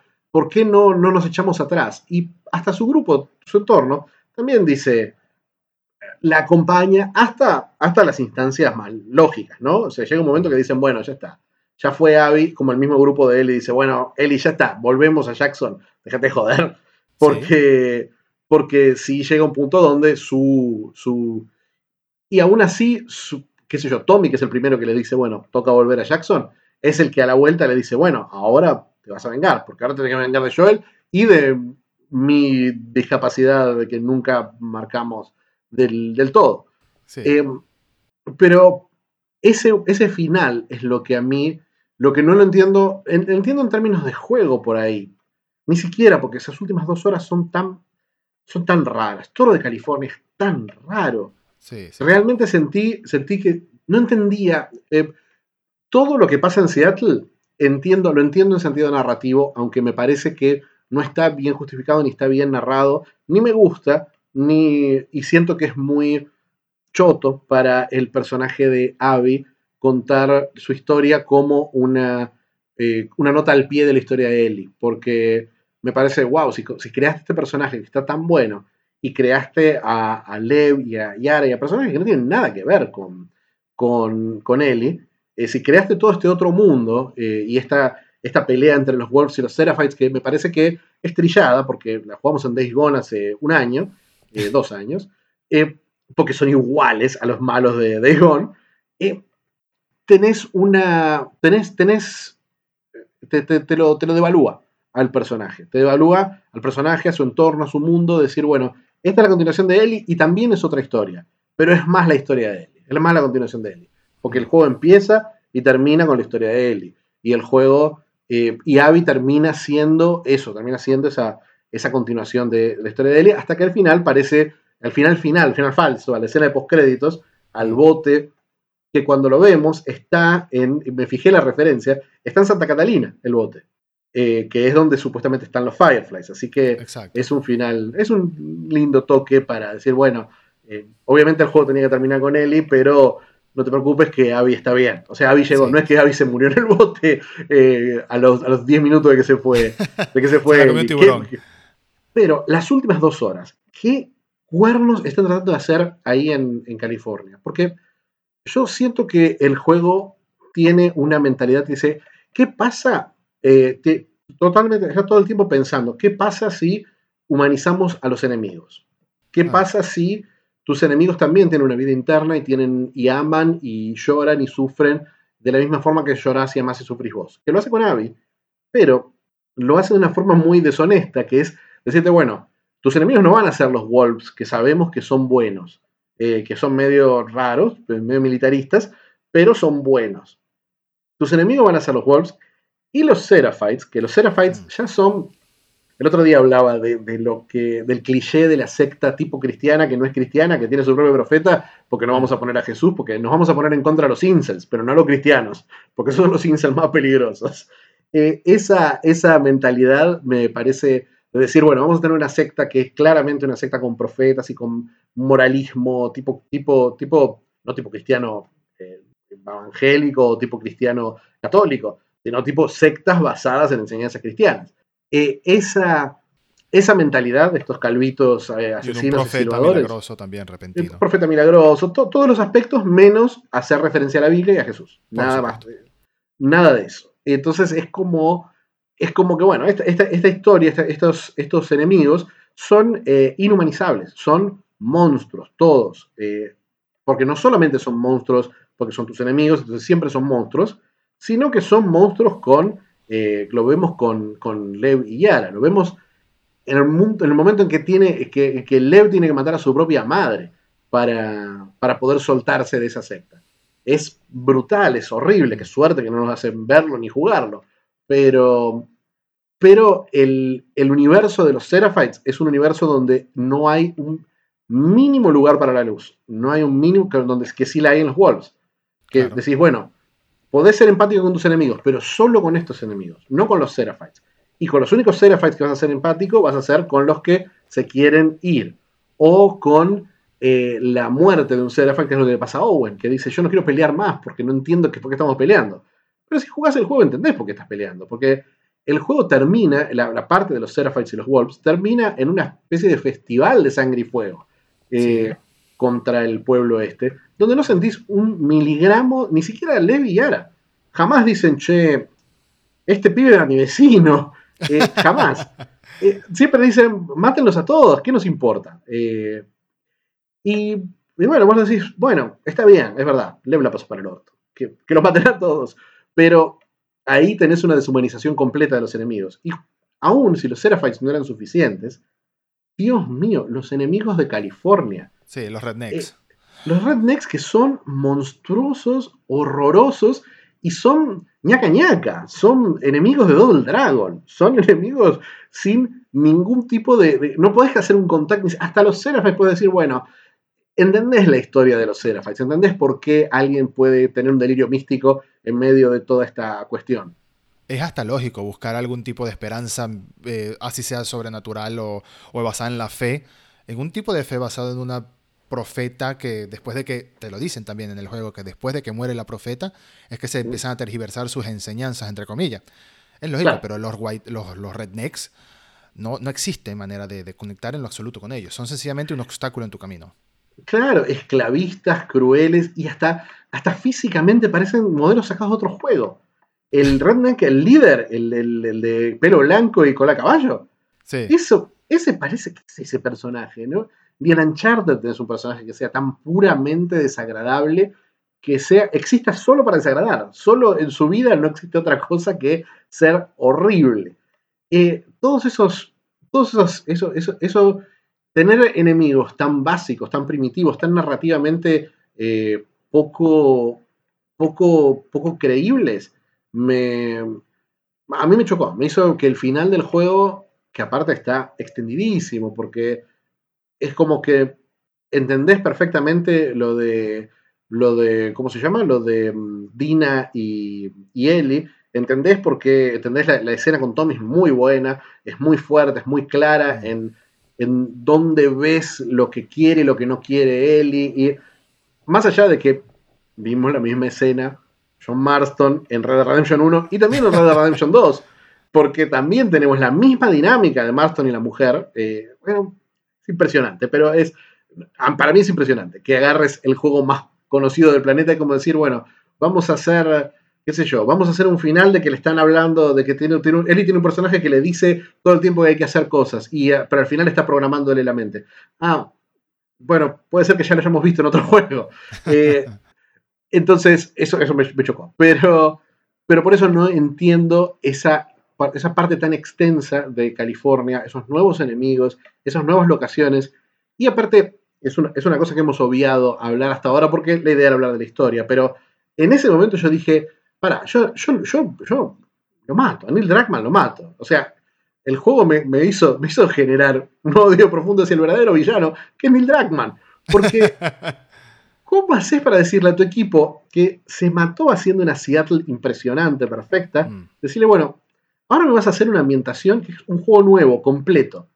Eh, o sea, que podrías hacer con toda esta ambientación, con este look, porque el juego de repente es impresionante en decir, wow, cuánta plata gastada para una hora y media de aventura que se siente que me aburre porque ya la jugué. Porque lo, único que tiene es que los enemigos son más difíciles, esa parte. Porque tienen más, tienen cositas que le tapan la cara. Eh, no voy a sí, fue bastante, fue bastante molesto. En ese momento, en ese momento dije, yo quiero que esto ya termine. Es más, estábamos chateando. En ese momento, eran las 2 de la mañana. Yo creía que estaba viendo la secuencia final. Me dijiste jajaja, eh, de una forma muy socarrona. Eh, yo no soy Eli, yo te, yo te voy a perdonar. Seguro, escuché ese esa misma risa, escuché cuando leí tu mensaje. Eh, me dijiste, te falta una hora y media. Yo dije, no, no, no. Edu, no entendés, estoy en el final. No, no, no, este, falta una hora y media, me dijiste. Y sí, me faltaba mucho más que una hora y media si no le hubiera bajado la dificultad a las patadas. A los enemigos llegó un momento que les tiraron un ladrillo y se morían. Pero, porque realmente, porque en ese momento era narrativamente no, no, encontraba un sentido a tener que estar peleando contra un nuevo bando de enemigos en una nueva serie de niveles espectaculares. Porque vos decís, wow, esto se siente, si alguna vez estuviste en California, sabés que vos lo ves y decís, esto es California. Nunca hasta la iluminación. hasta la iluminación. Hasta la iluminación. así pega el sol en California. No, Porque Naughty Dog está basado en California. Eh, y Seattle es una locación que ya tenemos bastante de otros juegos porque Gone está ambientado en, bueno, en Oregon, que es más o menos la misma zona, es ahí muy cerquita. Infamous creo que también está basada en Seattle. Eh, Infamous es en Seattle también, sí. sí, sí. Y eh, Second Son, vos decís. Second Son, exacto. Sí. sí. obvié especificar qué Infamous está hablando. claro, eh, claro, porque los otros son New Orleans y otras ciudades por el estilo. Pero, eh, pero bueno, pero este son locaciones que ya conocemos. Y acá es una California que nunca vi una California que se sintiera así en un juego, pero no tenía ninguna necesidad, no sé por qué tenía que ir del barco de, de Abby, tenía que ir caminando hasta el nivel. Eh, pues yo decía, pero ¿qué estoy haciendo? ¿Por qué me está haciendo hacer esto este juego? Y eh, ahí, en esas últimas dos horas, fue donde yo sentí una desconexión completa de decir, hasta ahora no me estaba gustando lo que hacía el juego, pero entendía al menos más o menos cuando, cuál era la intención. Pero el final fue como, bueno, no sé, me perdiste, me perdiste por completo. Ya, me perdiste. Yo, yo solo tengo que decir al respecto que quiero creer, no lo justifico, sino que quiero creer o entender que la última secuencia del juego, esas últimas dos horas, fue para em, rebajar a Abby a un nivel mucho más bajo del que la teníamos hasta ahora, desde la perspectiva de Ellie. Que Ellie la viera primero como una mujer destruida, que no era la persona con la que se había encontrado ya en dos ocasiones anteriores, y segundo, más importante, como una persona figura maternal, paternal, de alguien que sintiera ese, ese reflejo ahí de identificación, como que estos pudieron haber sido Joel y yo hace cuatro años. Este, y podríamos ser Joel, JJ y yo hoy. Exacto. Por supuesto, tenían que darte una excusa de por qué está así y te pusieron una facción nueva. Que sea en California, que sea en un ambiente completamente distinto, que le haya exigido, como tú dices, Drogman a su equipo. Em, créenme, todo esto para un momento tan corto del juego, yo no lo veo lógico a menos que eso sea marcar bases para lo que va a ser el tercer juego, que sean assets que van a aprovechar en el tercer juego. Porque ya yo, ya yo en mi cabeza pienso en una trilogía. Estoy seguro de que va a ser una trilogía, al menos. Sí, y sabemos que por lo menos una parte va a estar contada en Santa Catalina, que también es California. Por supuesto, eh, ya nos dijeron que ya hay Fireflies. Sí, sí, sí. Bueno, esperemos por el bien de esos pobres muchachos eh, que así sea. Pero también me recuerda a Uncharted, que Uncharted tiene una, una secuencia final de una hora ambientada que vos crees que también lo mismo. Crees que terminó el juego Uncharted 4. Crees que terminó el juego, perdón por spoilearles todos los juegos del catálogo de la consola. Eh, después les No des detalles, nada más. Después les ah, ¿sabes qué? Eh, Metroid al final se saca la máscara, es una chica. Ves cuenta nomás. y Bruce Willis siempre estuvo muerto. Dios mío, Dios mío, no escuchen más estos podcasts, señores. Pero, pero, pero sí, pero sí, sí. Primero, por el lado de, la, que vos me hablas de, de, la lectura, eh, sí lo veo, y sí lo veo cuando, cuando me pongo a pensar en Uncharted y digo, bueno, ¿qué, qué Uncharted 4 y el final, cómo tiene ese paso de tiempo, cómo tiene la evolución de las relaciones? Digo, bueno, claro, necesitas, necesitas expresar ese paso del tiempo a través de una, traslación física, especialmente un lugar que se siente tan distinto a esa selva urbana que era Seattle. Eh, qué sé yo, supongo, supongo. A mí, a mí honestamente no me, me generó un efecto que quizás es intencional también, de, confusión y de irritación eh, profunda. Es decir, eh, Dios mío, Eli, ya, ya está, ya está, ya fue. ¿Hasta cuándo? Sí. ¿Hasta cuándo? ¿Hasta cuándo Eli?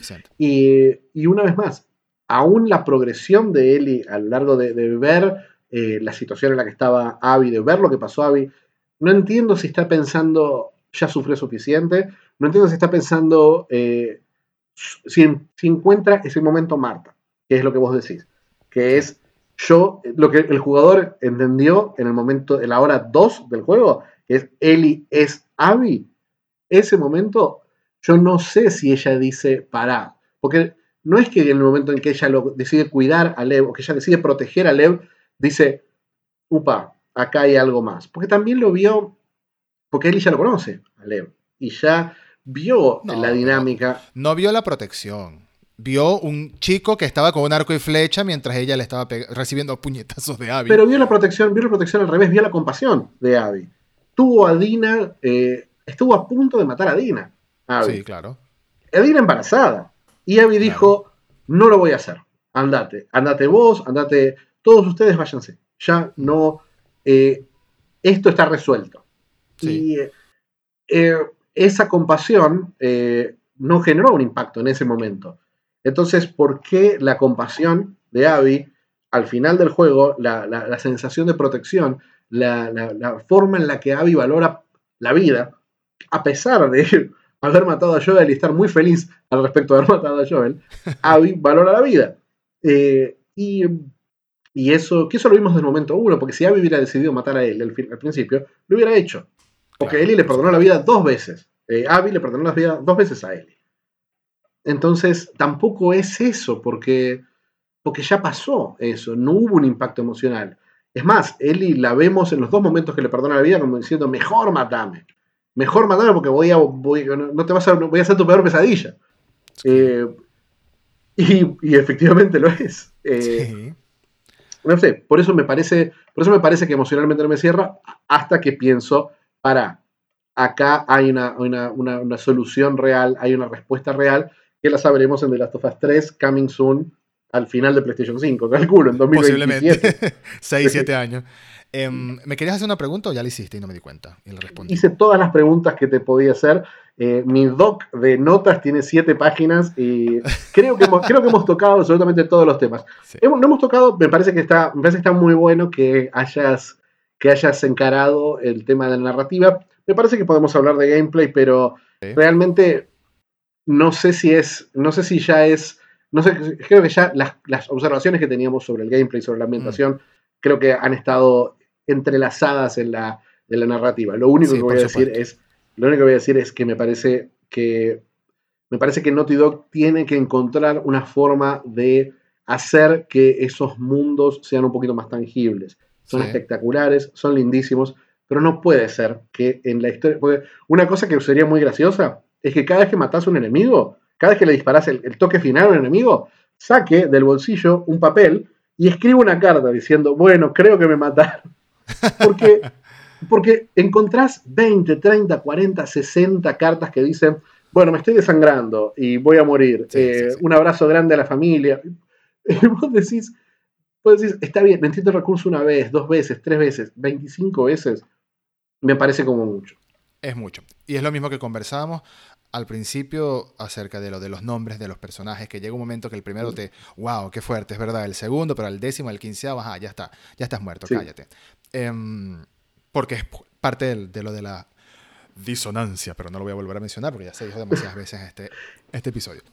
No, no, te, digo, me parece que es una cosa que se repite a lo largo del juego, que es la limitación que tiene la interacción. Era un juego de Last of Us 1, ya era un juego, era un juego que se sentía viejo cuando salió, porque era un Uncharted con elementos de survival horror.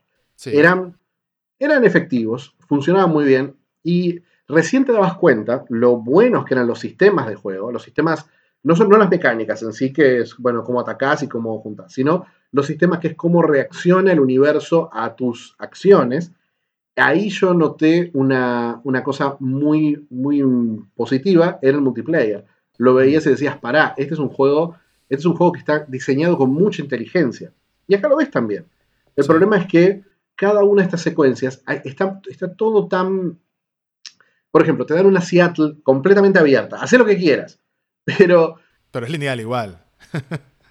es lineal igual. Es, es muy ingenioso cómo es lineal. Porque vos decís, esto, esto yo no... al principio de la vez estás con el caballo, decís, ¿qué, ¿cómo? ¿Por dónde? No sé qué hacer. Pero, pero si te pones a mirar bien, ves que por allá está oscuro, pero por allá se ve una luz en el horizonte. Vas hacia la luz y de repente estás dentro de un nivel. Eh, es un diseño inteligente, me parece, porque mientras que The Last of Us 1, en teoría, y los mismos Uncharted también, son, todos estos son historias lineales porque están ligados 100% a la narrativa.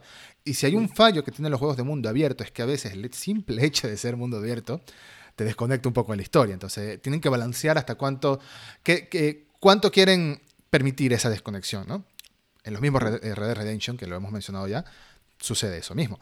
Pero aquí este, creo que mientras los otros juegos de Naughty Dog eran eh, una calle lineal o una carretera de dos vías lineal en el caso de Charted 4, eh, aquí tenemos una autopista de seis carriles que te lleva a un mismo sitio, pero tienes para mucho recorrer hacia lado y lado. Siempre yendo hacia adelante, pero hacia lado y lado un poco. Yo creo que sí, sí lo puedes decir de Seattle. Eh, y sí lo puedes decir al final, de Santa Mónica, de Santa, Santa Bárbara. Lo puedes decir el, Seattle y lo puedes decir al final, porque al final realmente se siente enorme el último espacio. Sí. Pero, pero sí, sí creo que de repente ya no lo tenés más. Porque después cuando empezás a recorrer, cuando empezás la cacería en sí de él y cuando ya empieza, cuando, cuando desde el momento en que, en que llegás al canal de televisión, eh, que ahí siento que se, de repente el juego se volvió lineal. Y también pasaba en Uncharted. En Uncharted 4 había un momento en el que estás, llegas a Madagascar. El principio cuando llegas a Madagascar, la verdad que estás con el jeep y que podías subirlo, que podías clavarlo, que podías... Saltar con el jeep y todo así. Podías saltar con el jeep, podías eh, hacerlo escalar eh, por el barro. Era, era súper interesante lo que, las mecánicas que tenías, pero eh, el objetivo era ir del punto A al punto B, al punto C, al punto D. No había otro objetivo. Y, y sí siento que podés darme más cosas para hacer en ese mundo. Algo que sentía en Red Dead, con todo lo que se le puede criticar a ese juego, ese es un mundo tangible, vivo, eh, que, que, sí responde a las acciones del jugador. No tiene sentido. Del 2? por supuesto, del 2. el 1 lo considero perfecto. El 1 es perfecto, el 1 es perfecto y eh, bueno, no es perfecto, perfecto es una palabra muy grande, pero el 1 es muy bueno. El 2 llegó un momento que me aburrió un momento. El, narrativamente me aburrió el 2, pero no me aburrió ese mundo. No, no, que, no quería, sí quería ir recorriendo ese mundo. Y sí había un, yo no sé, yo sí creía que era una, sensación muy rara en la que me aburría mucho eh, de decir, bueno, se murió todo el mundo, ya maté a todos estos 20 enemigos. Ahora voy a ir enemigo por enemigo a recorrer, a buscarle los bolsillitos. Había una cosa que yo sentía muy jugada de ahí, de decir, mira, esto es una decisión que estamos tomando para hacer que el mundo se sienta más eh, que te sientas un contacto real con este mundo. Que no se sienta un fondo de cartón para tus aventuras, un fondo de un juego de Super Nintendo que corre cuando vos tenés que saltar las plataformas.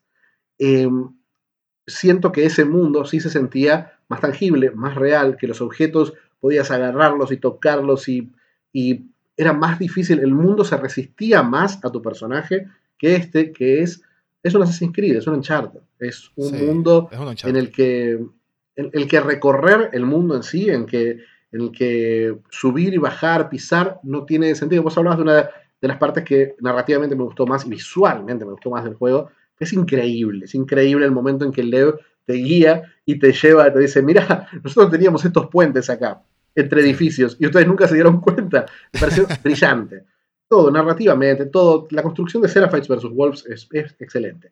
Pero esos, ese puente, tenés un momento en el que eh, Abby enfrenta su miedo a las alturas. Sí. Que es, visualmente está increíble, pero lo que yo hice en ese momento fue apretar el joystick para adelante. Y Abby dijo, uy, y empezó a caminar. Eso es, eso es lo que siento como que eh, Naughty Dog eh, encuentra muy difícil hacerte sentir eh, las cosas que siente el personaje. No, de la misma forma que Ellie mata a Nora y necesita darse una ducha del alma, pero mata a otros 20 tipos de formas horriblemente brutales qué sé yo, les pone una granada en el bolsillo y los ve explotar y después corre para en otra dirección pateando sus restos. Eso, es, esa DL, digámosle así, no decimos las palabras completas, esa DL no, no, no, eh, no, no, creo que Naughty Dog haya encontrado una forma de hacerte que esos mundos, eh, esos mundos sean tangibles, reales, físicos todavía. Me parece que eso hay, como una especie de barrera ahí. Hay una barrera, pero están haciendo, pero en sí es el mismo mundo que están haciendo desde Uncharted 1. Exactamente, es la misma manera de interactuar con el mundo también. Eh, por más que se sienta grande en algunas ocasiones. Em, antes de concluir, quiero que ambos digamos, eh, sin importar el número de cosas que sean, no, no, tiene que ser tres y tres, no, lo que más nos gustó y lo que menos nos gustó del juego. ¿Empieza? Lo que más me gustó del juego, eh, todo lo que me gustó del juego se centra alrededor del personaje de Abby. Me gustó el diseño del personaje de Abby, esos brazos me parecieron, eh, me parecieron únicos, me pareció que es un personaje que sin estar sexualizado es eh, Abby fantástica porque está muy segura de su sexualidad. Las mm. escenas en las que seduce a Owen son maravillosas porque Owen es, Owen es eh, Owen es un, es un, hombre sensible, es un, es un, es un niño emo. Y las, formas, las formas en las que ella, ella va empujando las barreras, como sabiendo dónde apretar los botones, toda la dinámica con Owen me parece hermosa, eh, me parece muy linda, me parece que es muy compleja con el tema de, Mel en el medio. Eh, me da mucha pena que termine así la historia. Realmente es, es, la muerte que más me dolió en retrospectiva, porque bueno, también nos pasa con Abby, que sabemos cómo va a terminar. Pero sí, Abby, la evolución, la historia de Abby independientemente de él y la relación con Lev y Yara, me pareció maravillosa. Y por supuesto, los dos puntos más altos en gameplay están ahí, que son el escape con Lev y Yara, que es que te obliga a desaprender todo lo que aprendiste durante 20 horas de juego, porque el juego se convierte en un survival horror duro en ese momento, eh, casi en un modo horda, que tenés que sobrevivir como puedas, me pareció fantástico, y por supuesto el ascenso a los edificios. El descenso ya me pareció más genérico, más normal, pero, pero sí, sí, realmente todo lo que, toda la, secuencia, es más, siento que el juego hubiera sido muchísimo más efectivo si hubiera jugado un día de Ellie, un día de Abby, un día de Ellie, un día de Abby. Mm, es verdad, hubiese, hubiese, sido, hubiese tenido un mejor vaivén, mm. porque creo que esa es una de las cosas que menos me gustó del juego. Mm. Y es lo que vengo rato mencionando, pero voy a adelantar un poco en exactamente qué es en el ritmo, como ya lo mencioné. El ritmo del juego me frenó demasiadas veces. Eh, las primeras 12 horas, por ponerle un número redondo, con Ellie, tienes las primeras 3 horas que son impactantes. Es un mundo lindo de Jackson, que exploras con Dina. Tienes unas mm. conversaciones muy similares a los mejores momentos del primer juego, pero esta vez de otro tipo de relación, por supuesto. Tienes a dos chicas que se gustan, pero que están como eh, viendo ver quién da el primer paso. Sobre todo porque viene una comunidad muy chica, muy cerrada, y el amigo o sea, hay un chico que es el ex de una de ellas y se conocen todos. Bueno, es una, es una dinámica que, de, nuevo, aplaudimos como son los diálogos. Pero después tienes unas 10 horas, después de la muerte de Joel, de unas 10 horas que a las 5 ya se me vuelven tediosas. Ya se me vuelven... Eh, pensé en muchas ocasiones, ay, otra vez me vas a tener que hacer limpiar esta zona. Ya quiero llegar para saber qué pasa, porque tengo tres momentos repetitivos de pasas una puertica que la puertita se cierra y ya cuando tú ves que la puertita se cierra y no puedes volver para atrás, aquí viene otra vez. 20 NPCs random en el escenario. Ya, ya tú lo sientes, ya tú lo presientes. Y creo que el momento que más me molestó, porque es que venía con el cliffhanger, ese, ese cierre de que te estás yendo del teatro de Seattle de, de Nueva Jackson y viene Abby, te encuentra a ti y te cortan otra vez, pero esta vez de una manera mucho más radical porque te mandan para atrás por completo. Yo venía muy molesto de ese momento. Lo sentí como un corte innecesario. Después no, ojo, después no. Pero a ese momento lo sentía como un corte innecesario.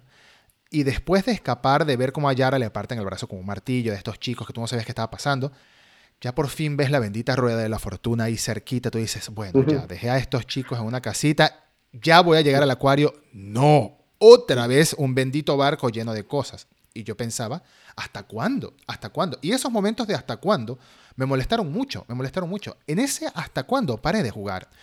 Era, era temprano, bueno, eran como las 12 de la noche, no era tan temprano, pero era temprano, entre comillas. Pude haber jugado una horita más para llegar al acuario, pero ya no quería, ya no quería. En ese momento dije, no, ya, continúo mañana, no quiero más enfrentamientos con zombies random. Después el juego me ganó, después el juego no, no. Después Abby me ganó, hmm. y entendí lo que quiso hacer Abby. Pero ahora que lo comentas, ese ida y vuelta de un día una y un día al otro, a mi parecer, hubiese evitado esa molestia de un cliffhanger de 11 horas, porque para mí fue eso. Y es un cliffhanger de 11 horas y también para mí repite el mismo problema de emotivo que tenés de, lazo eh, empático con Ellie. Con Ellie, ¿cuál es el problema? Para mí, el problema con Ellie es que yo no sé lo que sabe y lo que no sabe, porque hasta el final del juego no lo sabes. Exacto.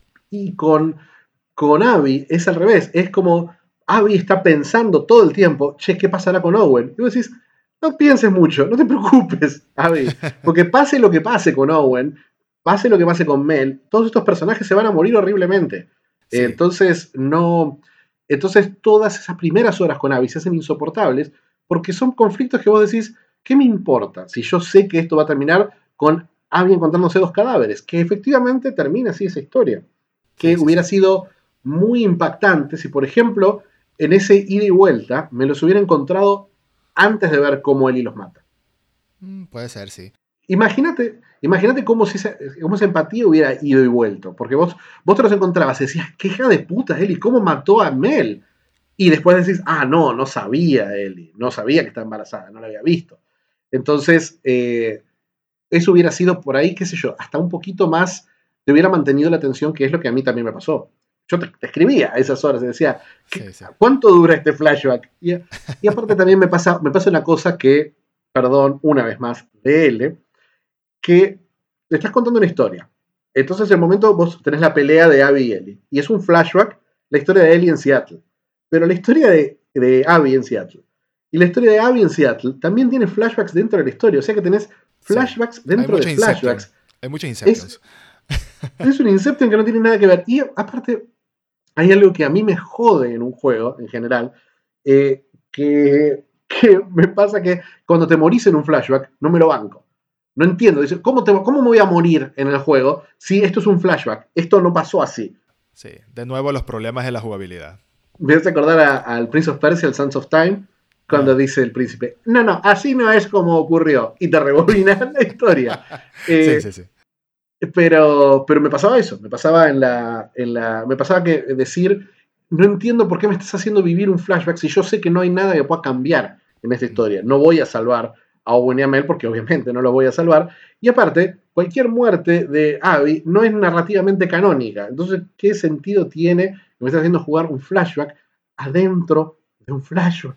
Supongo que tiene que ver con que no, no todos los flashbacks pueden ser cinemáticas. Entonces tiene que haber interacción. Sigue siendo un juego y es el bendito problema de la disonancia narrativa. Pero de todas formas creo que cometió, perdón, cumplió su cometido el juego con tirarme este cliffhanger de, de, 13 horas. Porque al final, poco a poco, tú veías cómo se iba acercando el momento en el que Abby encontraba a Amelia Owen y a Alice. No, no, no, no, no, menospreciemos a la perrita. Este, en el acuario y mientras al principio, no sé, yo tuve esa sensación que mientras al principio iba conociendo a Abby, el día uno de Abby para mí fue ah, un poco molesto por lo del cliffhanger. El día dos me ganó Abby, me encanté con Abby y me encanté con Levillara. El día tres lo jugué con miedo. Miedo a que llegara al acuario. Eh, claro, claro, tenés esa No quería que ella pasara por eso. Yo creo, creo que en ese lado, por ese lado es efectivo, pero sí tarda mucho, especialmente porque el primer día de Abby, eh, en términos de gameplay, no es divertido. Mientras que el segundo y el tercer día tienen, tienen el edificio, tienen el momento increíble del, survival cuando escapa de los, de los Seraphites, y tienen también el momento en el que escapan eh, ¿Cómo? El boss, el boss dentro del hospital, el único boss del juego como tal. El boss dentro del hospital es una cosa impresionante. Un boss de Resident Evil de repente dentro del juego. Me pareció, me pareció genial que jugaran y dijeran, ¿sabes qué? Esto es ridículo, pero no importa, vamos a meterlo igual. Eh, me encantó, me encantó, me encantó ese boss. Me, hubiera gustado un poquito más de que jugaran un poquito más con los zombies, porque es algo que ya en el primero pasaba un segundo plano, acá están como de adorno. especialmente los clickers, que eran una pesadilla en el uno, y acá los matás, los despachás como quieras. Eh, pero, pero sí me parece. Pero sí me parece que. Ah, bueno, el momento que me encanta, que es una especie de, revivir el primero. Mi momento favorito del primero es el, el francotirador en el pueblo. Ah, buenísimo. buenísimo, gran momento. Que acá lo tenés con Tommy como francotirador. Que vos sabés que es Tommy tú, el que te está disparando. Eh, ese momento me pareció increíble cómo está llevado. Eh, muy cinematográfico, muy. Muy Uncharted. muy Uncharted. Muy Uncharted, pero fantástico, fantástico. Y me parece que todos esos momentos, me parece que el juego, cuando tenés 25 horas, no puedes tener 25 horas de, open world bullshit. Tenés que tener, tenés que tener 25 horas como, como son los Uncharted. Los Uncharted son, los, primeros tres son 8 o 9 horas de no parar jamás. De arriba, arriba, arriba, arriba. El 2 en particular es un juego que no, no baja nunca. Tiene la secuencia del tren, que es la más famosa del juego, está en la mitad del juego. Después tenés más todavía. El barco que se da vuelta en Charter 3. O sea, tenés, tenés mucha imaginación. Y acá tenés esos grandes momentos con Abby, pero me parece que no son tantos como para justificar la eh, salvaje cantidad de horas de juego. Sí, y es raro quejarse que un juego single player sea muy largo. se siente extraño porque todo lo contrario, si tú estás pagando una cantidad de dinero como lo que es un precio full, para un juego recién lanzado, que son 60 dólares, bueno, en Estados Unidos, en Canadá, etcétera, 69 o 79 euros en Europa, en España, y 7 mil pesos en Argentina, no es, no es, es un precio por el que tú esperas al menos unas cuantas horas de diversión antes de concluirlo, independientemente de la rejugabilidad que tenga. Tú esperas algo. y aquí se siente como que lo obtuve, pero hubiese querido que fuera un poquito más corto por los momentos repetitivos. O sea, siento que le sobraron algunas escenas. Por más que como jugabilidad es fantástica. Como tú mismo estabas diciendo, eh, toda la secuencia de subir al rascacielos, bajar del rascacielos, el hospital y el escape, casualmente todas con Abby, fueron para mí como jugabilidad, de hecho, como jugabilidad semi-cinemática, que aunque sigues interviniendo, es, tiene, tiene un espectáculo visual, ¿no? Tiene un espectáculo. Todo eso fue para mí de lo mejor del juego. Pero hubo muchos momentos de saltas la parecita, ves 10 tipos ahí y dices, y otra vez. Y sabes que cuando mates a esos 10, de alguna manera van a venir refuerzos. Ay, no. Esa, esa es mi queja con el juego, la mayor, de hecho, del ritmo.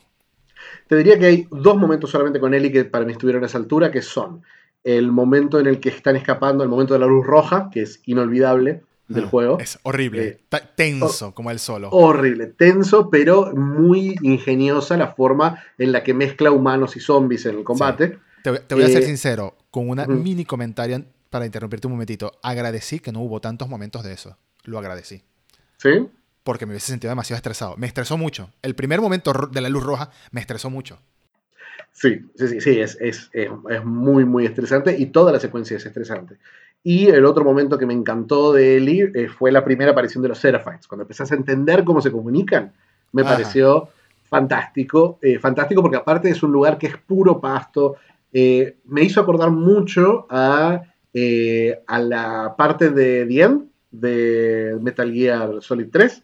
me, hizo acordar, me hizo acordar mucho en esa, en esa, en esa, esa selva infinita, esa cosa, esa sensación de que estás en peligro todo el tiempo y de que hay alguien eh, en el caso de Diende era, era un francotirador eh, indestructible, eh, pero esa sensación de que estás en peligro todo el tiempo y que no sabes exactamente con qué te estás enfrentando, ha sido fantástica. Pero una vez más, todos los grandes momentos del juego son lineales. Sí, por supuesto.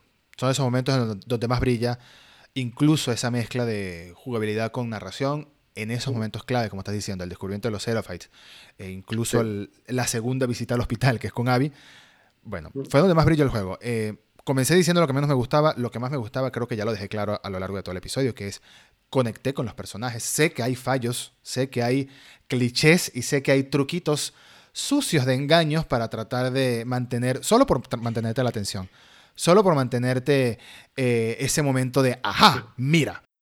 Pero logró su cometido. Personalmente logró su cometido. Personalmente logró que conectara, sobre todo con Abby, que me horrorizara de las acciones de muchos personajes y al final quedé exhausto. Quedé exhausto. El juego me gusta, pero no lo vuelvo a tocar al menos hasta que anuncien el 3 para darle otra segunda vuelta. No, no, no creo que, lo haga. Yo no creo, yo no creo. A mí el 1 me gusta mucho, pero, pero nunca lo volví a jugar. Eh, no, no creo que lo haga, aparte que son 25 horas pesaditas. Eh, no, quizás sabiendo, quizás conociendo tanto conociendo más la historia y con menos frustración por las decisiones de cómo está estructurado, podría ser. Eh, lo que a mí menos me gustó fue, a mí, lo, a mí no me convenció la construcción de Eli, me parece que tiene baches muy grandes, me parece que eh, se enamoraron de una estructura, un poco lo comparaba el otro día con Game of Thrones, con la última temporada de Game of Thrones, porque un poco dura esa comparación, pero sí.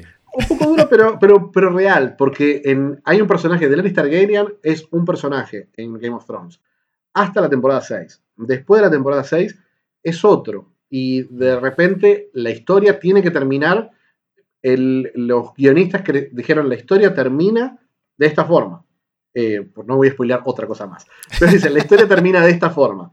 Y hay que llevar a los personajes a ese final y no me pareció que había una forma orgánica de que los personajes lleguen a ese final. Obviamente la que usó el juego no me pareció para nada la correcta.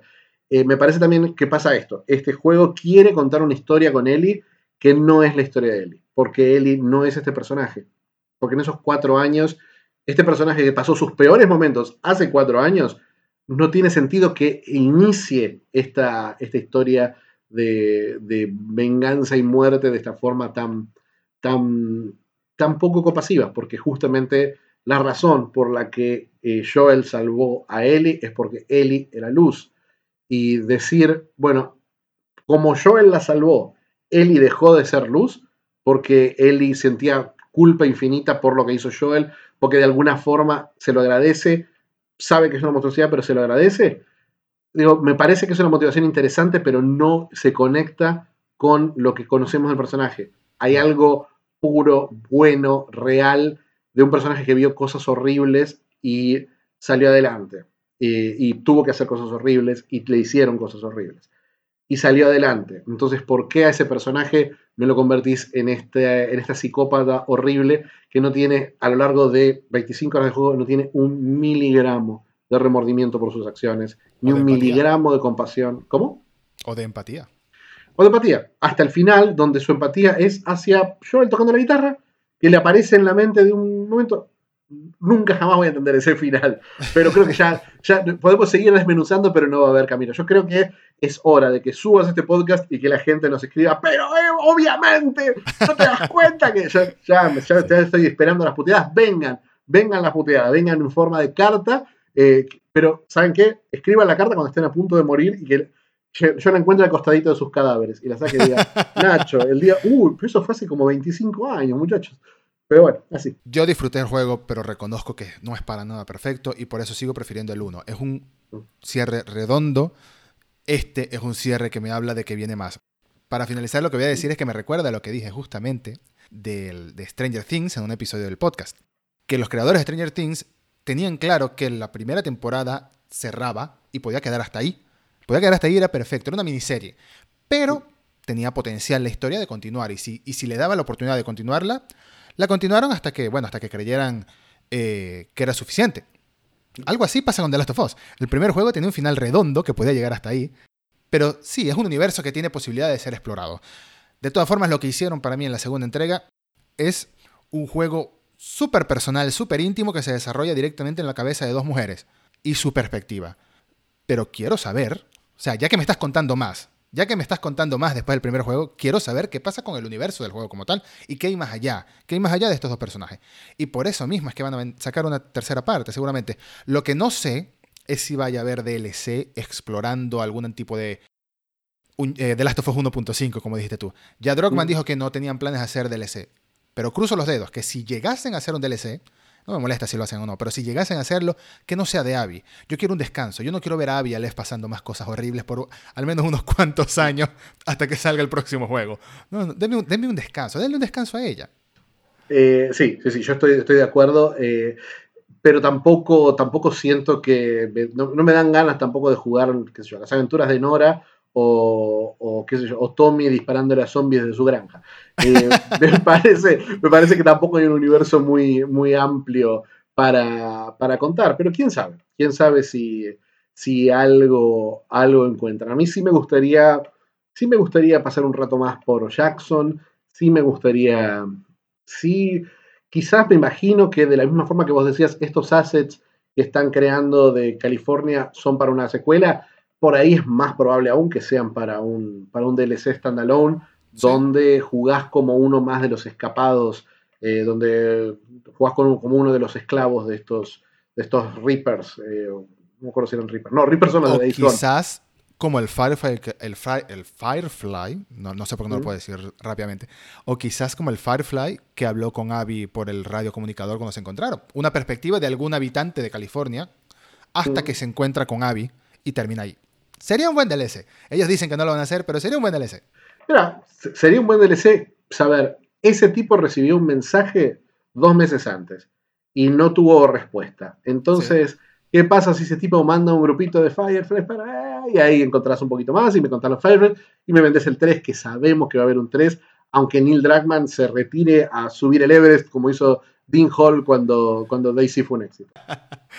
en fin, muchísimas gracias Nacho por estar aquí, por, por aceptar la invitación y por conversar acerca de un tema que genera tanto debate. Y ya vemos que los debates pueden ser completamente saludables y objetivos. No tienen que estar basados en los estereotipos o, mejor dicho, en las supuestas polémicas de las que se estaba hablando antes. Y eso que tocamos muy por encimita, muy por encimita, solo lo mencionamos un par de veces, un tema tan complejo y tan grave como es el de la eh, sobreexplotación laboral que tienen los estudios de todos, la mayoría de AAA de videojuegos. que ya es algo cultural.